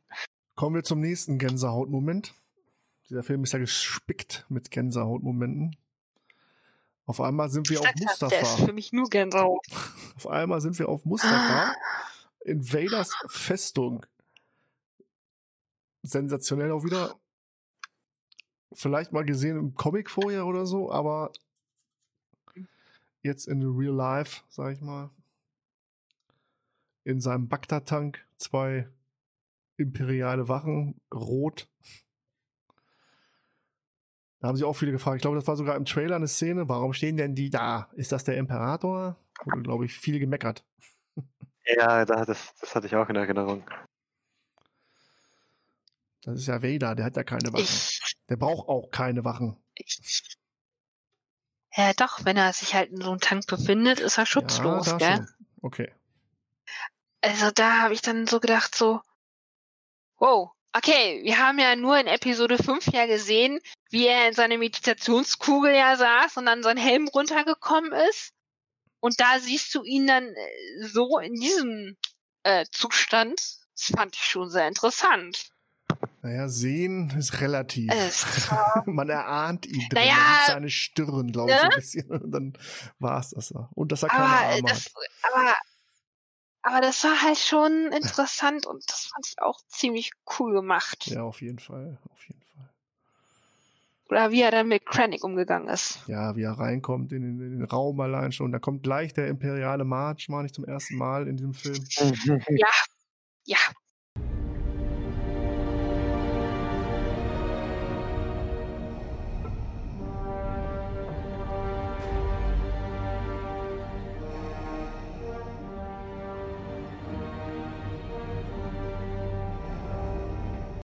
Also ich fand das auch cool, dass wir Vader mal ein bisschen kurz beleuchtet haben, aus, außerhalb von Episode 5 und 3, wo man natürlich seine Geburt sieht. Über die imperialen Wachen habe ich mich tatsächlich gar nicht so gewundert, also denke ich auch, der ist da schutzlos, da muss man ihn dann halt mit der loyalsten Kräften, die man hat, unterstützen oder halt bewachen, besser gesagt. Ja, und der Umgang mit Krennic kann ich eigentlich auch nur ansprechen. Typisch Vader gegenüber seinen Untergebenen, die Fehler machen, sag ich mal. Ja, Nochmal, ja. nochmal die Dominanz oder die, was Vader für eine Stellung hat und Und es zeigt wieder nicht- die Arroganz von Krennic, die er Genau. einfach auch gegenüber der rechten Hand vom Imperator einfach nicht sein lassen konnte. Und er versuchte ausgerechnet Tarkin ähm, äh, Schmutz zu ziehen. Nicht so, wie dumm kann man denn sein, bitteschön? Tarkin konnte mit Vader Ja. so umgehen, so einigermaßen. Also, äh, ne? Aber Krennic Ja, das, das liegt daran, dass wenn du Vaders Respekt hattest, dann, dann, Ja. wenn du, wenn Vader dich respektiert hattest, dann hat er das auch durchgehen lassen sozusagen. Und Ja. ja, durch, durch, durch Clone Wars wird das ja noch ein bisschen besser erklärt. Er ist ja, er ist ja immer noch Anakin Skywalker tief im Inneren sozusagen. Und ja, Tarkin ist halt schon eine geile Sau eigentlich. Ja, und Krennic ist für mich den ganzen Film über ein armes, armes Bauernopfer, was eigentlich nur dafür da ist, um die Drecksarbeit für das Imperium eigentlich zu erledigen. Ja, eigentlich hat er, er wird ja total unterschätzt. Also er hat ja immer recht eigentlich. Ne? Der Todesstern funktioniert. Ne? Seine Wissenschaftler haben das gemacht, was er wollte oder was der Imperator wollte. Hätte Das hat nur ein bisschen länger gedauert. Hat ein bisschen länger gedauert, ja klar. Aber bei so einem Mammutprojekt. hm, Gab ja auch immer wieder Rückschläge. genau. Ja, das ist einfach dieses Politische, was, was damit reinspielt, ne? dass er seinen politischen Kampf gegen Tarkin verliert, weil dieser auch halt eine höhere Machtposition hat als Großmoff. Genau. Und er, er dann da als Direktor der Wissenschaftsabteilung, bin mir gar nicht Genau. sicher, wie, wie der Ja. Zweig da genau heißt, ist Genau. Wissenschaftsabteilung, ne? Ja. Ja, den verliert er halt dann einfach. Ne? Und ich glaube, das will er nicht einsehen und kämpft da mit allen Mitteln gegen und versucht Vader vielleicht in dem Moment auf Mustafa auf, auf seine Seite zu ziehen, vielleicht auch zu beeindrucken, was natürlich ziemlich nach hinten losgeht. Und da hat er einfach schlechte Karten, was das angeht in dem Film. Es gibt ja auch das Buch Der Auslöser, das spielt ja kurz vor Mhm.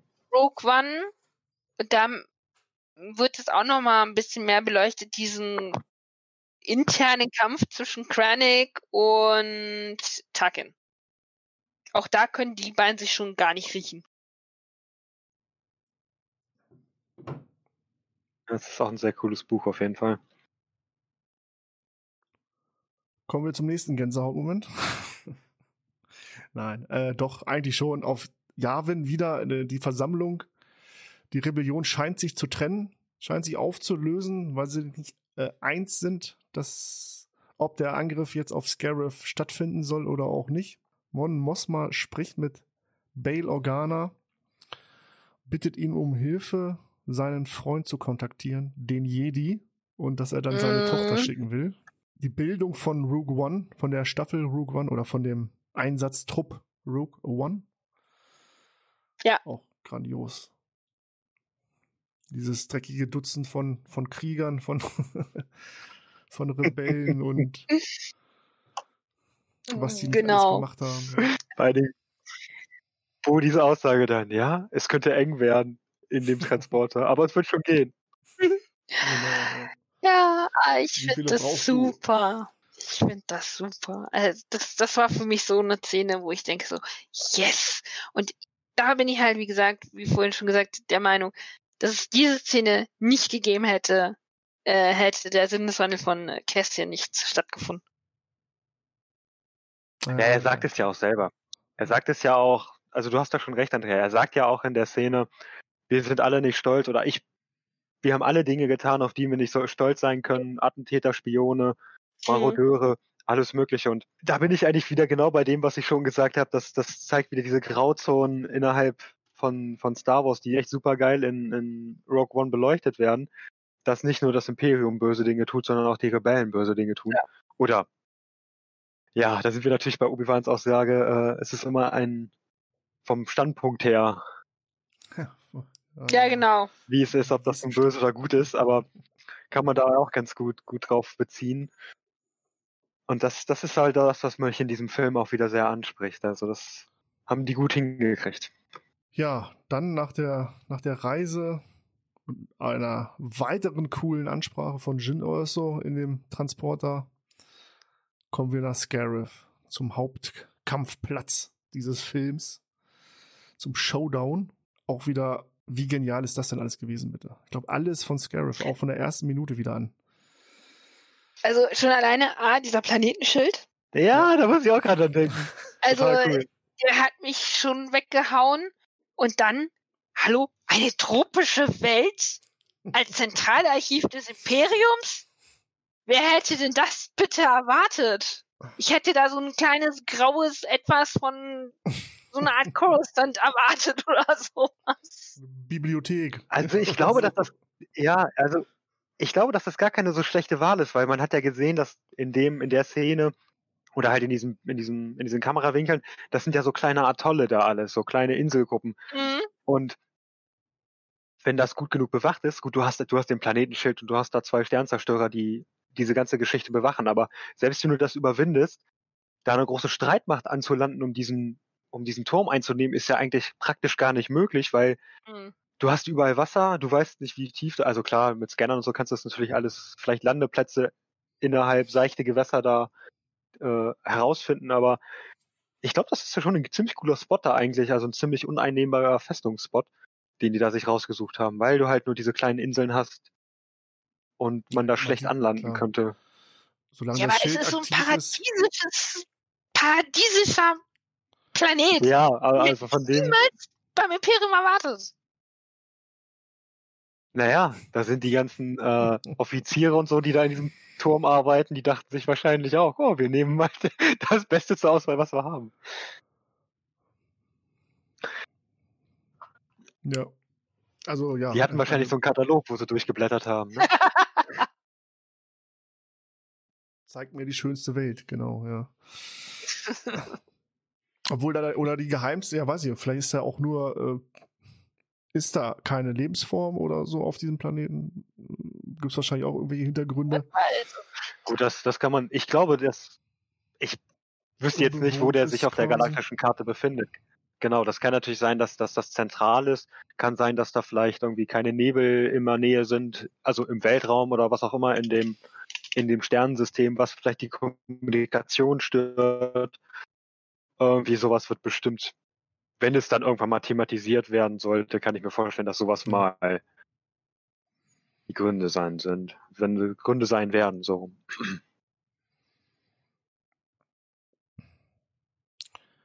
Ja, und dann kommt die Riesen-Rebellionsflotte aus dem Hyperraum gesprungen. Und der Weil Kampf. da gab's noch ist vorher eine Szene, Ja, natürlich. Gab's die noch ich sehr geil fand. weil, weil auch da haben wir ja, ah, nee, nee, auch da haben wir ja wieder zwei, die wir aus allen anderen Filmen sonst ja auch kennen.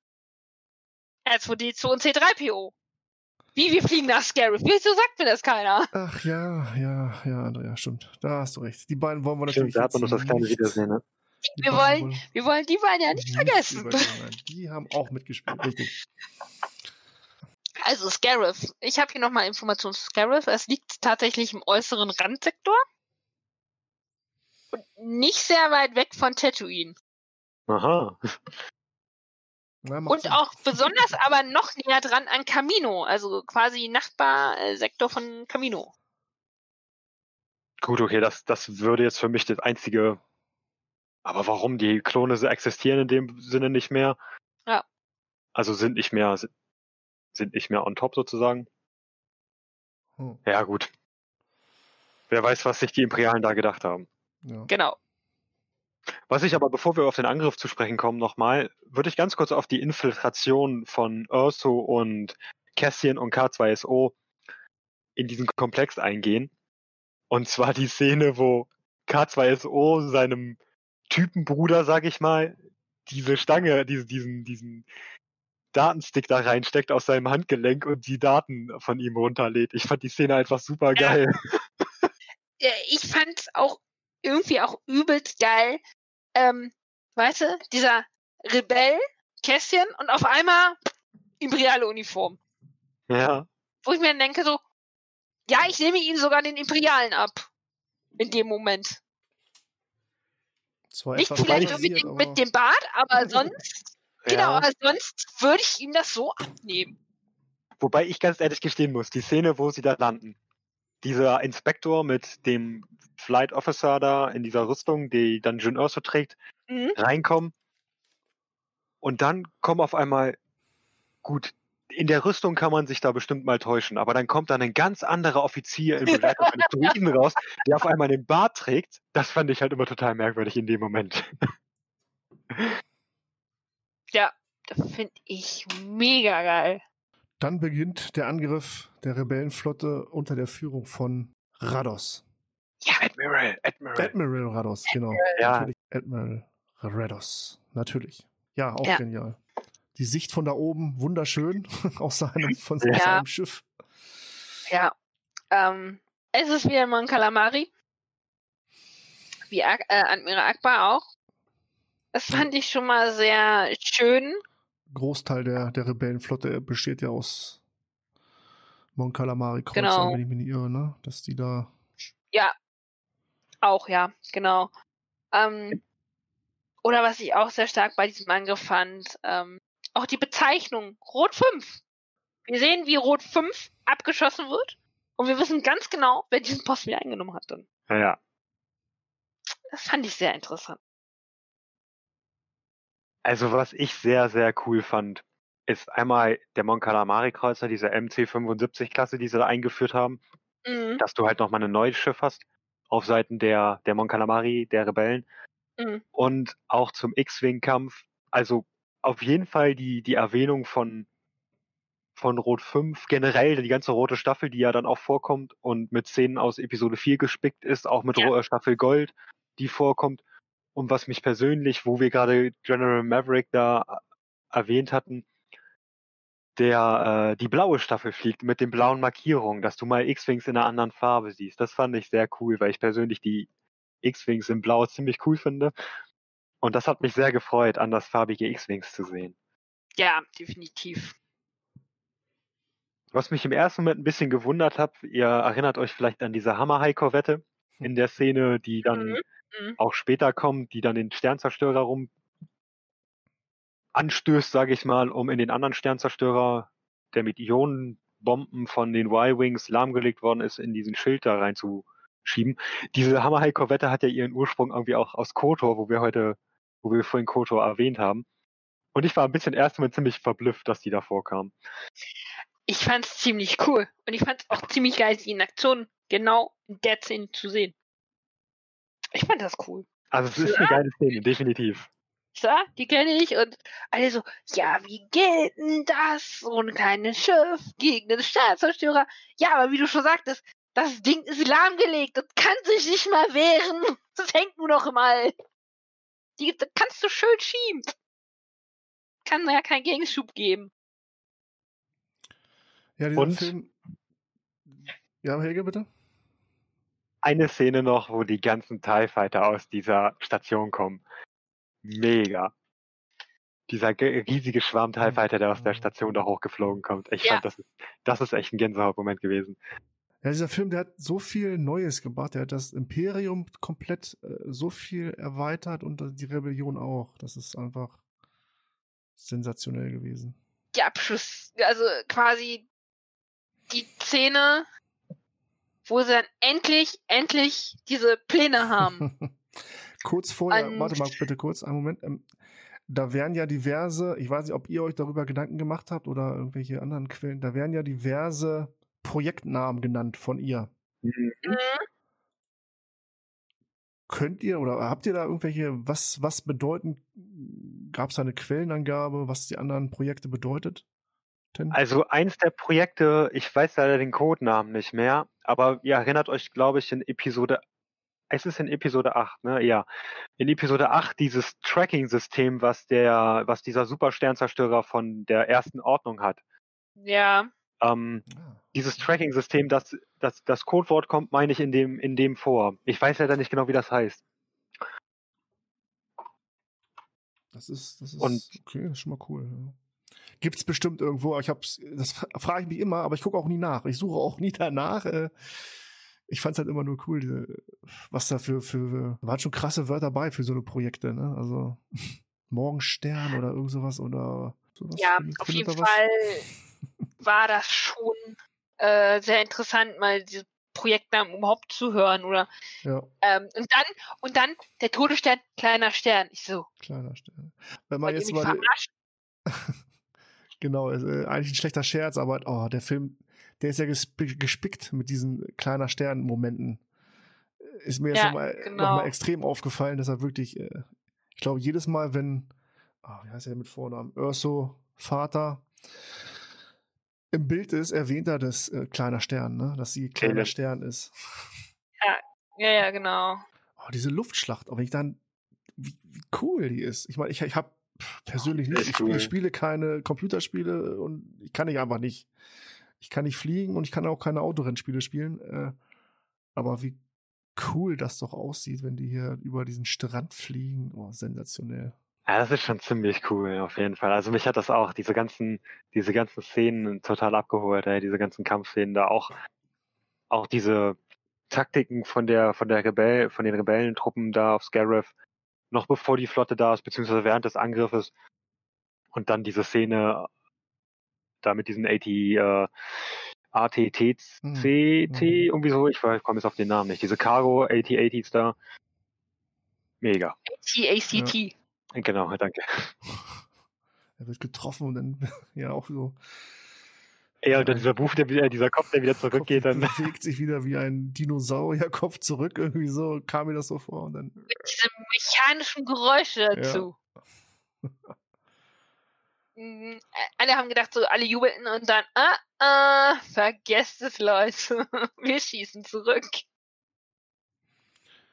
Ja, dann wird es so langsam, aber sicher immer tragischer, dieser Film. Der nimmt eine tragische Wendung. Als erstes, also klar, es sind schon mehrere von uns gegangen in dem Film, aber dann K2SO, als er den Heldentod stirbt. Was heißt Heldentod? Als, als, äh, als Droide. Klar, sie Oh. haben wahrscheinlich kein Backup von ihm, aber war auch schon tragisch. Gut, da wussten wir jetzt noch nicht, okay, ja, es ist der Druide von uns gegangen. Passt schon. naja, Aber der Film hat uns was anderes die- gelernt. Kästchen ja auch noch runter, ne? Da habe ich gedacht, okay, jetzt ist Kästchen auch noch tot Genau. in der Szene schon. Und sie war ja dann weitergegangen. Ja. Und dann am Ende, ja. Sie übermitteln das dann, Kästchen kommt nochmal dazu, bringt Krennic um? Ja. Oder hat- beziehungsweise Hat Äh, er- durchgehalten. an, ne? Ja. Ähm, und dann kommt oben drüber, sehen sie dann, wie der Todesstern dann Ja. ankommt. Das ist schon ein episches Bild da an der Stelle, ja. ja. Aber auch, auch, ja, aus Angst, dass die Pläne jetzt doch gesendet werden, sagt sich Tarkin, dann machen wir jetzt diese Basis zu. Ja, wahrscheinlich Scarif. nicht nur, ob diese Pläne gesendet werden, vielleicht auch alle anderen Pläne, die da auch noch Alle lagern. anderen Pläne wahrscheinlich, Er wird sicherlich irgendwo ein Backup davon haben, Aber Ich kann mir auch vorstellen, dass, dass diese Pläne wahrscheinlich nochmal irgendwo in Kors, äh, auf Coruscant oder vielleicht gibt es ja mehrere solche Basen und einfach Scarif war näher für alle zu erreichen oder so. Das könnte ich mir auch noch vorstellen, jetzt wo wir das Thema nochmal aufgreifen. mh, Also ich kann mir nicht vorstellen, dass. Also klar, Schadensbegrenzung durch Tarkin, dass man die Basis zerstört, um diese ultimative Waffe zu schützen. Aber ich denke auch, dass es da bestimmt irgendwie, ja, dass es da irgendwo nochmal Backups gibt auf Coruscant oder so, dass das vielleicht einfach so eine Art Relaisstation war. ja, sowas in der Art. Habt ihr denn damit gerechnet Ähm. oder wisst ihr noch, dass jetzt keiner, der mit Rook One dort landet, dort wegkommt? Wie habt ihr das aufgenommen? Ähm, ich empfand es als sehr passend. Ich empfand es einfach als sehr passend. Ich, ich habe damit gerechnet, nachdem dann alle anderen schon gestorben waren, habe ich mir gedacht, so, okay, Kästchen und Jin können gar nicht davon entkommen. Schon gar nicht, wenn der Todesstern dann so quasi seine Reaktorladung fertig macht.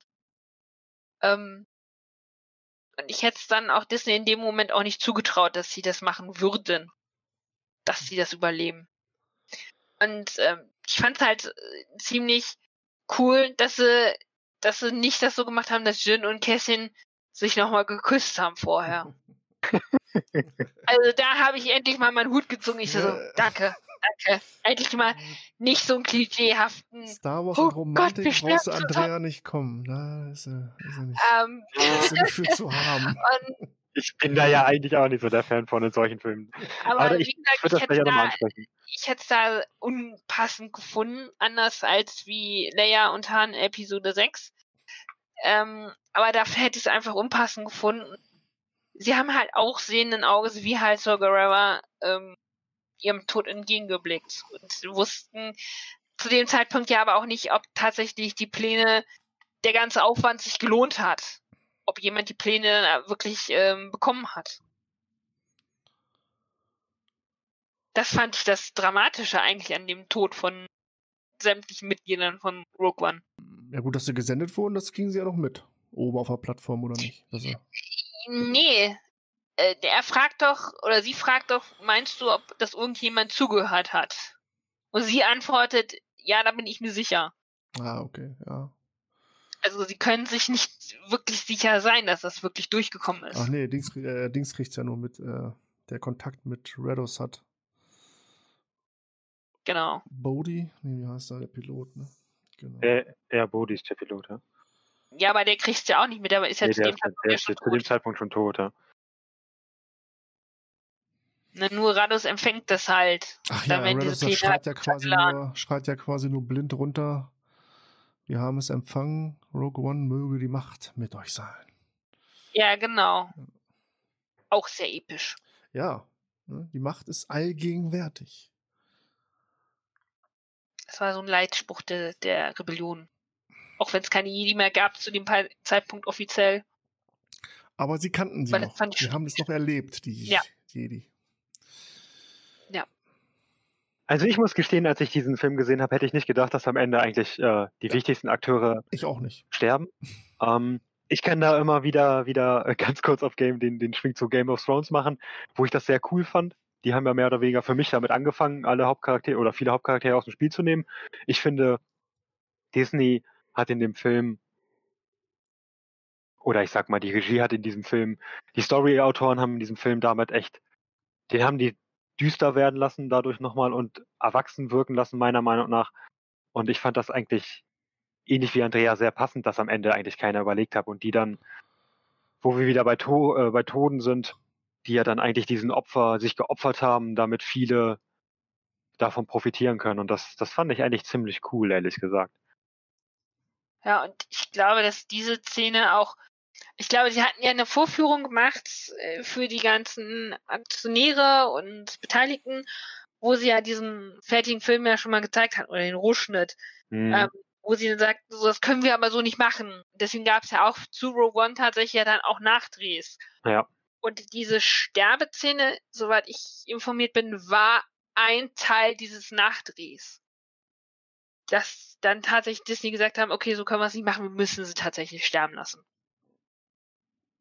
Oder diese Produzenten es gesagt haben. Oder Mhm. Disney hat gesagt, okay, das ist zu, zu einfach, zu sanft. Auf jeden Fall ist das deswegen halt nachgedreht worden, dass so ein bisschen mehr Dramatik reinkam. Und dieses Ende halt dann tatsächlich gekommen ist. Ich habe einiges gelesen gehabt, wo einige spekuliert haben, ob die Ghost aus Rebels die einsammelt. Und Also da kann man sich ja mal vorstellen. Bild war sie, glaube ich, sogar. Genau, die, die sie war, sie kommt vor in auf Yavin, als sich alle bereit machen, nach Mhm. Aufzubrechen. Und sie kommt vor auf der, in der Schlacht, genau, in der Raumschlacht kommt sie auch ganz kurz, wie sie aus dem Hyperraum springt, glaube ich. Genau. Und wo wir jetzt da gerade drüber sprechen, ich, wie gesagt, ich find, find, bin äh, mit dem Ende völlig zufrieden. Ich kann mir aber tatsächlich vorstellen, dass du so eine Szene hättest, wo die, wo die Ghost auf einmal ankommt und die dann einsammelt. Ich glaube, ich glaube, es wäre es wär lustig gewesen, gerade hinter, mit dem Hintergrund von Rebels, Ja. dass die auf einmal da auftauchen und äh,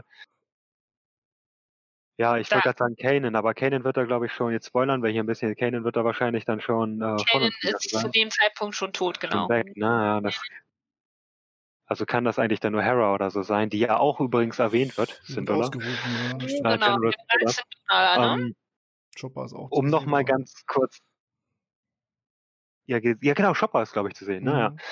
Ja. Ähm,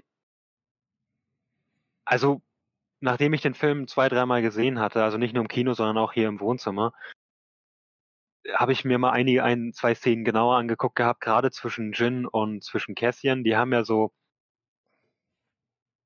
so Szenen, wo ich dann beim genauer hinschauen dachte, ja, das ist, da wirkt auf einmal so romantische Spannung. Ich glaube, die drücken sich einmal kurz die Hand, bevor sie rausgehen bei Scarif oder so. Und halt auch gerade am Ende diese Szene, wo sie sich dann nochmal angucken, sage ich mal. Da hatte ich auch ein bisschen die Befürchtung, oh nee, kommt da jetzt noch irgendwas Romantisches? Das passt jetzt eigentlich nicht.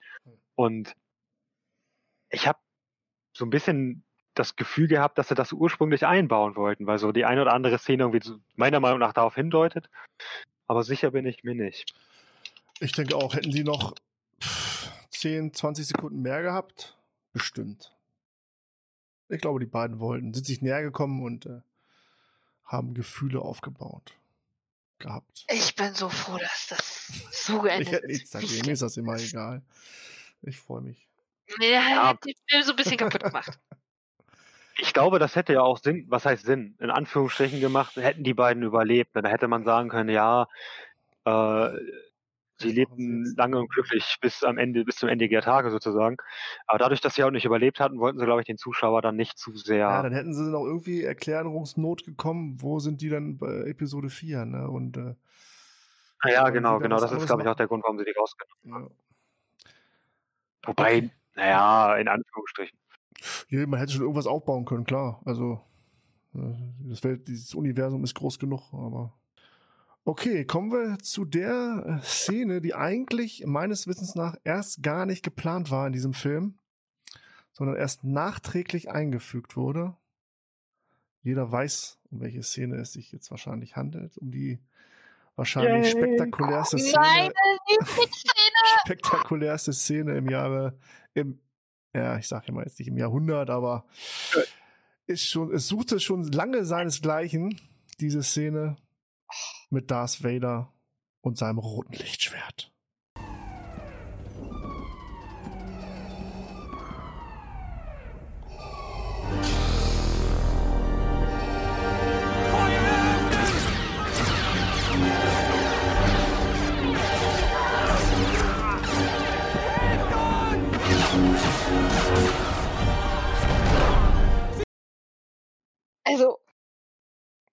Ne, du, du hörst erstmal diese Atmung. Du hörst erstmal diese Atmung und dann geht das Lichtschwert an. Bam, da ist er. Gänsehaut pur. Schmettert dann da so mit dem Lichtschwert diese Blasterschüsse zurück und äh, schmeißt die Leute gegen eine Wand und so. Mega cool. Ist ja so, da ist er. Yes! Man sieht ihn in Action. Ja, vor allen Dingen, äh, ja, der Todesstern hat gefeuert, es ist vorbei, man weiß, alle sind tot, die Kamera schwenkt ins Weltraum, in den Weltraum. Ich dachte, dass der Film zu Ende ist. Ich Ja, saß im Kino und dachte, Ja, oh, ja, wie ja. schade. Ne, die Rebellenflotte entkommt noch und dann boom. Erst ein Sternzerstörer, wo sie alle gegenfliegen. Mhm. Oh, und dann Vader bereit zum Entern. Vor allen Dingen, das, das Schöne ist, die haben da auch wieder was aus dem erweiterten. Nein, das stimmt nicht ganz. Ähm, die haben diesen Thai, dieses Thai-Enter-Schiff da eingespielt. Das, Mhm. Die Schiffe, die aussehen wie Thai-Bomber, sind eigentlich keine Thai-Bomber, sondern Thai-Enter-Schiffe.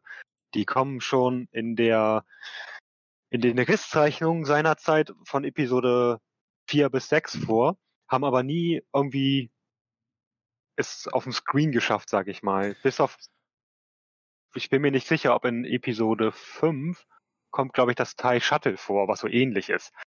Aber das fand ich auch sehr geil. Jemand, also ich fand das mega, dass die so ein Schiff nochmal mit eingebracht haben. Meinst Klar, du- die Lambda-Klasse, die auch nochmal.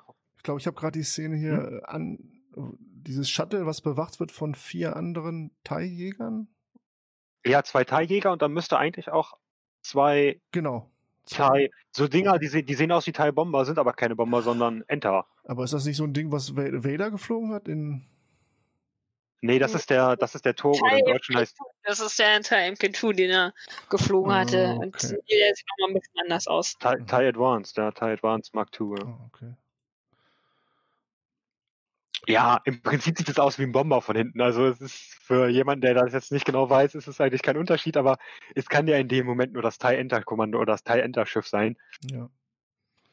Und ich fand das einfach, fand das cool. Also neben das, was, was André hat schon alles erzählt eigentlich zu der Szene. Ja, alles. Also von der ersten, ne, die, die, die Türen klemmen, die kommen nicht durch und die Dramatik und dann Ruhe. Dann, Oh, geil. oh, und- dann gehen sie nur noch die, und dann am Schluss dieser Szene gehen sie nur noch diese Baupläne weiter und das Schiff löst sich und du siehst den Tiffy. Äh, Da siehst du noch die Leia und ist so, oh, cool. Ja. Übertragung, die wir empfangen haben. Was hat sie zu bedeuten? Hoffnung. Ich finde den Spruch auch gar nicht so kitschig am Ende. Das so, was bedeuten diese Pläne oder was bedeutet Ja. das?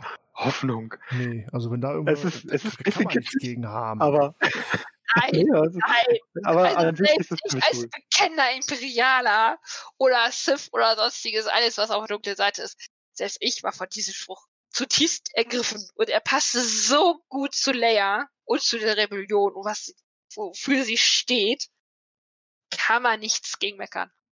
Hm. Wirklich nicht. Weil es ja das aufgegriffen hat, was ja auch innerhalb dieses Gesprächs mit dem Jedi, äh, mit dem Jedi-Rat, sage ich schon, mit dem Rebellionsgremium da war, ähm, wo Urso dann, also Jin gesagt hat, Rebellion entsteht aus Hoffnung. Und da haben sie das ja nochmal aufgegriffen, sage ich mal, Ja. mit, mit diesem Satz. Ja, aber Jin hat ja diesen Spruch ja zum Beispiel auch von Kästchen, den er ja, glaube ich, auf Jeddah gesagt hat. Ja, sie hat das mehr oder weniger geklaut, das stimmt. Die hat ja auch einen starken Gin, äh, Ginnes.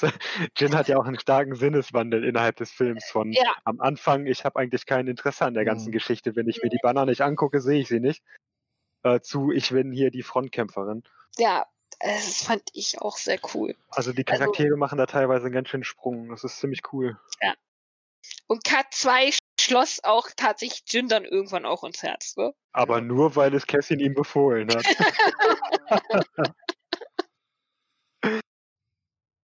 ja, wobei, nee, mit dem Blaster da, das stimmt. Da hat das, da hat er, hat sie ihn dann, glaube ich, auch gehabt.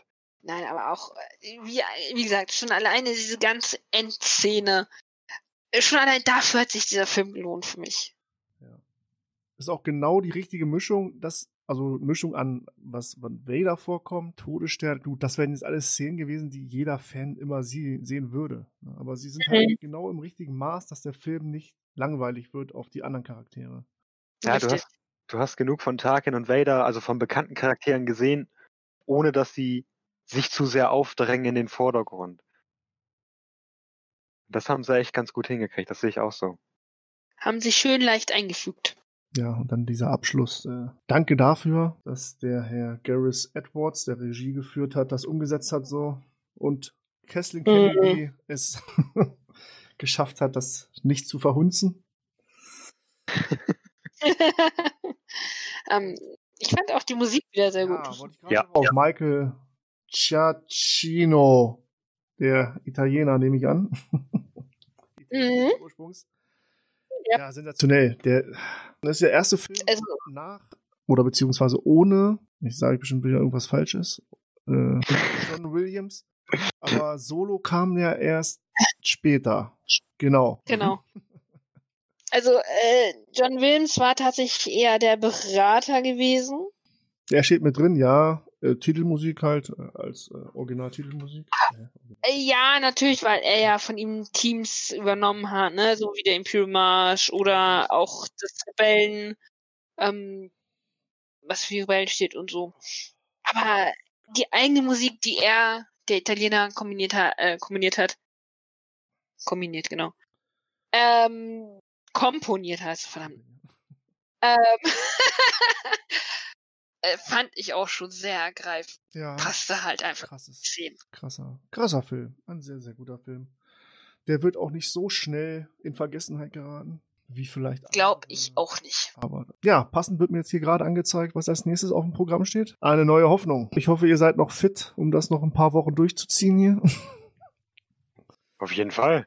Ja, natürlich. Auch wenn unsere unsere Clique hier ein bisschen geschrumpft ist. Der Sebastian, ach siehst du, das habe ich jetzt ganz vergessen. Ganz kurz, das füge ich jetzt noch mit ein. Ich wiederhole kurz, was Sebastian geschrieben hat. Aber kurz zu meinem Statement. Rogue One, mega geiler Film. Und die Szene, wo der Todesstern die Oberfläche zerstört, einfach mega krass. Gut zusammengefasst. Genau. Muss ich sagen, gut, jetzt Negative habe ich jetzt nicht gefragt, ob er irgendwas negativ fandet, aber wahrscheinlich nicht. Ich bezweifle es bei solcher Aussage. Ja, Ich bezweifle es. Ja, also ich muss gestehen, ich hoffe, dass Rogue Squadron auch in die Richtung geht. Also das, das wäre so mein Highlight, ehrlich gesagt, in den nächsten, äh, ja, jetzt kann ich ja in den nächsten drei Jahren sagen. Also wenn, wenn der Film in die Richtung geht, das werden wir spätestens bei dem ersten, naja, Teaser oder irgendwelche Informationen haben. Welcher Zeit Aha, also ich guck- spielt. Ich gucke die auf jeden Fall, ne, die Teaser und Trailer. Ich Aber werde mich auch sowas von spoilern lassen, sobald irgendwas davon jetzt überhaupt. Die beste äh, irgendwo hier. Wir werden es analysieren, hier auseinandernehmen, sobald irgendwas Neues auf den Markt kommt. Und wenn es drei Stunden dauert, die Folge, ist dann auch egal. ja, jetzt wollten wir eigentlich noch ganz kurz äh, Endor, die Serie, besprechen, was ja quasi wieder vor Rogue One spielt. Mhm. Weil wir wissen, äh, K2SO ist nicht dabei. Das heißt, es wird wahrscheinlich noch ein paar Jahre vor den Ereignissen jetzt stattfinden, bevor sie ihn entdecken, äh, umprogrammieren. Mhm. Ich kann mir da gar nichts drunter vorstellen, ob es so ein Spionage-Thriller wird, wo wir nur ihn. Vielleicht sehen wir den, vielleicht sehen wir den Weg, wie er äh, zur Rebellion gekommen ist und wie er dieses Netzwerk von Spionen quasi aufbaut. Da habe ich mir auch was zu notiert, und zwar zum Beispiel, dass er undercover beim Imperium sich einschleicht. So wie Ezra es mal gemacht hat in Rebels. Ich glaube eher, dass er vielleicht sogar ähm, vom Imperium kommt. Dass er da vielleicht sogar nee, mal. nee, nee, nee, das glaube ich nicht. Ja. Es gibt ja schon ein bisschen Backup von ihm äh, oder, oder Hintergrundsachen. Mhm. Background, nicht Backup, Background. Und ich glaube, wir hatten das in unserer allerersten Podcast-Folge, als wir über die Serien gesprochen haben, da habe ich das schon angesprochen. Der kommt ursprünglich von den Separatisten. Okay. Der gehörte ursprünglich zu den, zur Konföderation der unabhängigen Systeme Mhm. und hat gegen die Republik, beziehungsweise er war da noch ein Kind. Und das sagt er ja auch in, in Rogue One, dass er, manche Leute haben sehr früh angefangen zu kämpfen oder sowas ähnliches. Ich bin jetzt über den genauen Ja, Wortlaut nicht- genau. Mhm. Nicht- diesen Kampf, nicht, äh, sechs Jahre alt bin. Genau. Und ich vermute mal, dass der, dass der Film, äh, Quatsch, dass die Serie vielleicht die ein oder andere Rückblende auf diesen, auf diesen Kampf hat. Und ich, ja, eine, was kannst du groß machen? Ja, also ich denke mal schon, dass es in die Richtung Spionage Mhm. gehen wird, weil er ist ja offensichtlicherweise ein Spion. Ähm, ich kann mir vorstellen, dass es wirklich, wie, wie er zum Rebe ja klar, er muss der Rebellion ja auch irgendwie äh, beigetreten sein. Vielleicht wird das thematisiert. Ich kann mir vorstellen, dass vielleicht einer dieser, dieser Missionen thematisiert wird, warum er das ausspricht in Rogue One, dass jeder, dass sie nicht stolz auf die bösen Dinge getan sind, die Mhm. sie getan haben. Also ich kann mir vorstellen, dass das wirklich so eine Grauzonenserie wird. Und ja, vielleicht kommt es ja tatsächlich, dass er auch mal so ein imperiales, so eine imperiale Einrichtung infiltriert und da vielleicht Mhm. interessante Sachen macht. Ist natürlich Ah Ja, für ja, manche, ist auch wahrscheinlich, gern. für manche wahrscheinlich schade ist und man weiß, wo er enden wird. Aber ich denke, das wird der Serie auch den Erfolg wahrscheinlich nicht nehmen. Wir sowieso nicht, wir werden das eh gucken. ja, gut, aber das wusste man bei Clone Wars ja auch. Oder auch, da wussten wir auch. Ja, Also, Also ich ja. persönlich finde das jetzt gar nicht so schlimm, dass, dass du weißt, wenn du die Serie guckst, ja, am Ende wird Endor nicht mehr da sein. Aber Ich auch nicht, nein, um Gottes Willen. Nein. Ich sagte für manche, nicht für mich. ja, ist ja gut. Ja, deswegen, also ich bin sehr, sehr, sehr gespannt auf diese Serie. Ich freue mich da auch drauf. Also es ist Imperium gegen Rebellen. Ich weiß, Matze, du willst eigentlich lieber andere Dinge sehen, aber mich holt das auf jeden Fall immer ab. Äh, Ähm, also ich, ich freue mich da auf jeden Fall auch über diese Zeitlinie und es spricht ja auch dann da nichts dagegen. Man weiß es nicht, wie man alles einbauen könnte ja, in diese Serie. Vielleicht sehen wir äh, Ahsoka in jungen Jahren, weil er ist ja, er hat ja auch diesen äh, Fulcrum als äh, Decknamen und sie war ja quasi die erste Fulcrum, soweit ich das mal äh, gehört habe. ich bin mir nicht sicher. ob- Also ich glaube, hm, schwierig. Also mein, mein, Bauch, mein Bauchgefühl sagt mir, dass wir Ahsoka nicht sehen werden. Also ich kann mir vorstellen, dass wir vielleicht, vielleicht haben wir ein paar Leute auch von der Ghost, also aus Rebels vielleicht, die, die äh, dem in der einen oder anderen Saw Gerrera könnte auch wieder.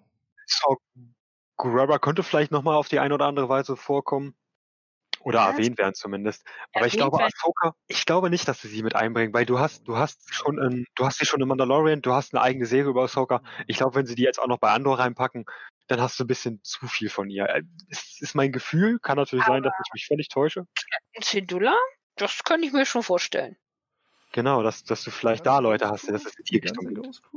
Nee, Ja, die nicht die ganze. nicht. Nein, nein, nein. Warum? Ich find's cool, so Gedanken. Ja, so Weil die nicht Teil der Nee. Rebellion sind zu dem Zeitpunkt schon. genau, Die sind doch so ein eigener Haufen am Anfang. genau. Die waren ja nur auf Losel aktiv damals. Sie sind ja dann erst später während der Rebels-Serie dann angegliedert in die Rebellion. Ich hab Viel später, ich hab glaub. Jetzt schon. Ich habe jetzt schon ein ganz großes Problem mit diesen ganzen Zeitlinien. Welches allein an Obi- an Obi-Wan denken muss, die Serie. Ja, Okay, Obi-Wan in Jung nach Episode 3, das kriege ich glaube ich noch gebacken. Aber wenn ich jetzt Endor ist vor Episode 4, also auch nach 3, zwischen 3 und 4. ja, genau. Also, ich sag mal, wenn sie, wenn sie da jetzt nicht CGI-technisch, man muss ja auch die Schauspieler sehen. Wir haben, wir haben Cassian, wir haben Ian McGregor in dem Fall halt für, für Obi-Wan. Die Serien selber können ja der Großteil meiner Meinung nach nicht viel mehr vor Episode 4 spielen, weil die, ja gut, nehmen wir mal Ian mit raus, äh, kurz mit raus. Also das kann auch durchaus vielleicht zehn Jahre davor spielen. Weil der Charakter ist, der sieht ja auch älter aus Mhm. Die Charaktere sehen ja auch älter aus. Und wenn man das nicht irgendwie nach, nachaltert mit CGI, äh, ach Quatsch, verjüngt meine ich, nicht nachaltert, verjüngt mit CGI oder mit entsprechenden anderen Mitteln. Ja, es ist ja, es ist durchaus möglich, ja klar, natürlich. Aber Ja, und man weiß ja auch nicht, wann ja, die Rebellion beginnt. Gleich nach Episode 3, also gut, jetzt nicht gleich, aber äh, ne? Mhm. Meine Nee, nicht wirklich. ja, du hast das, das wird ja bei Rabbits im Prinzip erklärt, dass du verschiedene Splittergruppen hast. Es wird ja auch die, die Gruppe von Dodonna, ähm, von General Dodonna erwähnt, der da mit seinen Nibelon B-Fregatten da dann Mhm. äh, seinen Beitrag hält, äh, seinen Beitrag hat. Du hast die Ghost Crew, die dann der Rebellion joint. Also es gibt viele Splittergruppen. Und ich vermute mal, dass bei Endor vielleicht genau eine solche Splittergruppe erstmal im Vordergrund steht, die sich vielleicht dann auch den, die sich, die aus den Separatisten geboren wird, sozusagen, und sich dann in die Rebellion einführt. Ich kann mir vorstellen, dass das bestimmt in irgendeiner Weise thematisiert wird. Und dann vielleicht sogar so ein bisschen Geburt der Rebellion vielleicht sogar angesprochen wird, was du im alten Kanon ja in hier mit Galen Marek, dem Schüler von äh, Darth Vader, Starkiller. Wie heißt denn die Serie? Ich komme gerade nicht drauf. Die beiden Spiele. Äh, Force Unleashed? Ja, genau. Was du in Force Unleashed hat. Vielleicht wird sowas thematisiert, die, die Geburt der Rebellion in irgendeiner Weise. Die war gut, du hast es schon in Rebels natürlich, natürlich, Mhm. aber vielleicht hast du es jetzt auch mal in Vielleicht kommt es da auch vor. Kann ich mir Ja, kann auf der einen oder anderen Seite auch vorstellen. gesehen hat. Ne? Das darf man, da, das darf man nicht verlangen. Als, auch als Star Wars-Fans darfst du nicht von verlangen. Ja, natürlich. Rebels gesehen. Deswegen äh, lassen wir uns doch einfach überraschen, weil im Moment gibt es einfach noch viel zu wenig äh, Informationen dazu. Nur, dass wohl die Dreharbeiten angefangen haben und dass es wohl die ersten Bilder von Kässchen geben soll. Ich selbst habe sie noch nicht gesehen, aber ich lasse mich da auch gern überraschen. Und nimmt man nimmt man Diego Luga diesen Bart runter, da sieht er auch, könnte er auch als jüngerer Kässchen Ende durchgehen. Ja, natürlich, natürlich. Also da gibt es, ja, es gibt da ja genug Möglichkeiten, jemanden zu verjüngen. Das ist ja schon richtig. Haben wir ja an Luke gesehen. Genau. Nur ich muss, um das noch ganz kurz abschließend zu sagen, ich muss halt immer an, dadurch, dass ich es jetzt auch vor Weihnachten gesehen hatte, an Herr der Ringe und an Hobbit denken. Und äh, wie heißt der Gan- äh, Schauspieler von Gandalf? Ian McGillen? Ja, genau. Ähm, und du siehst es ihm halt in, in Hobbit an, dass der Film halt zehn Jahre später spielt, weil der halt einfach völlig älter aussieht. Ja. Und klar, man weiß es auch, das ist halt auch immer so eine, so eine Sache, so ein bisschen auch wie mit dem CGI mit Targan und so. Ja, du hast natürlich völlig recht. Lassen wir uns überraschen. Genau. Okay, dann würde ich sagen, lassen wir es für heute gut sein. Es war ja auch wieder lang genug. Danke an die Hörer, dass du oder dass ihr bis jetzt noch dran geblieben seid, um euch das hier anzuhören. Uns hat mal wieder Spaß gemacht, denke ich mal. Also mir hat Spaß gemacht. Euch? Ja, Auf jeden Fall. aber sowas von. Obwohl ich jetzt auch schon so langsam nicht mehr sitzen kann. Ich bin auch schon aufgestanden, ehrlich gesagt. ich glaube ja auch schon so. Dann bleibt äh, ja mir erstmal nichts zu sagen, als äh, ich wünsche euch eine wunderschöne Woche noch. Bis zum nächsten Mal auf jeden Fall. Bleibt gesund da draußen und möge die Macht mit euch sein. Ciao, ciao. Tschüss. Tschüss. Ich bin eins mit der Macht und die Macht ist mit mir. Ich bin eins mit der Macht und die Macht ist mit mir.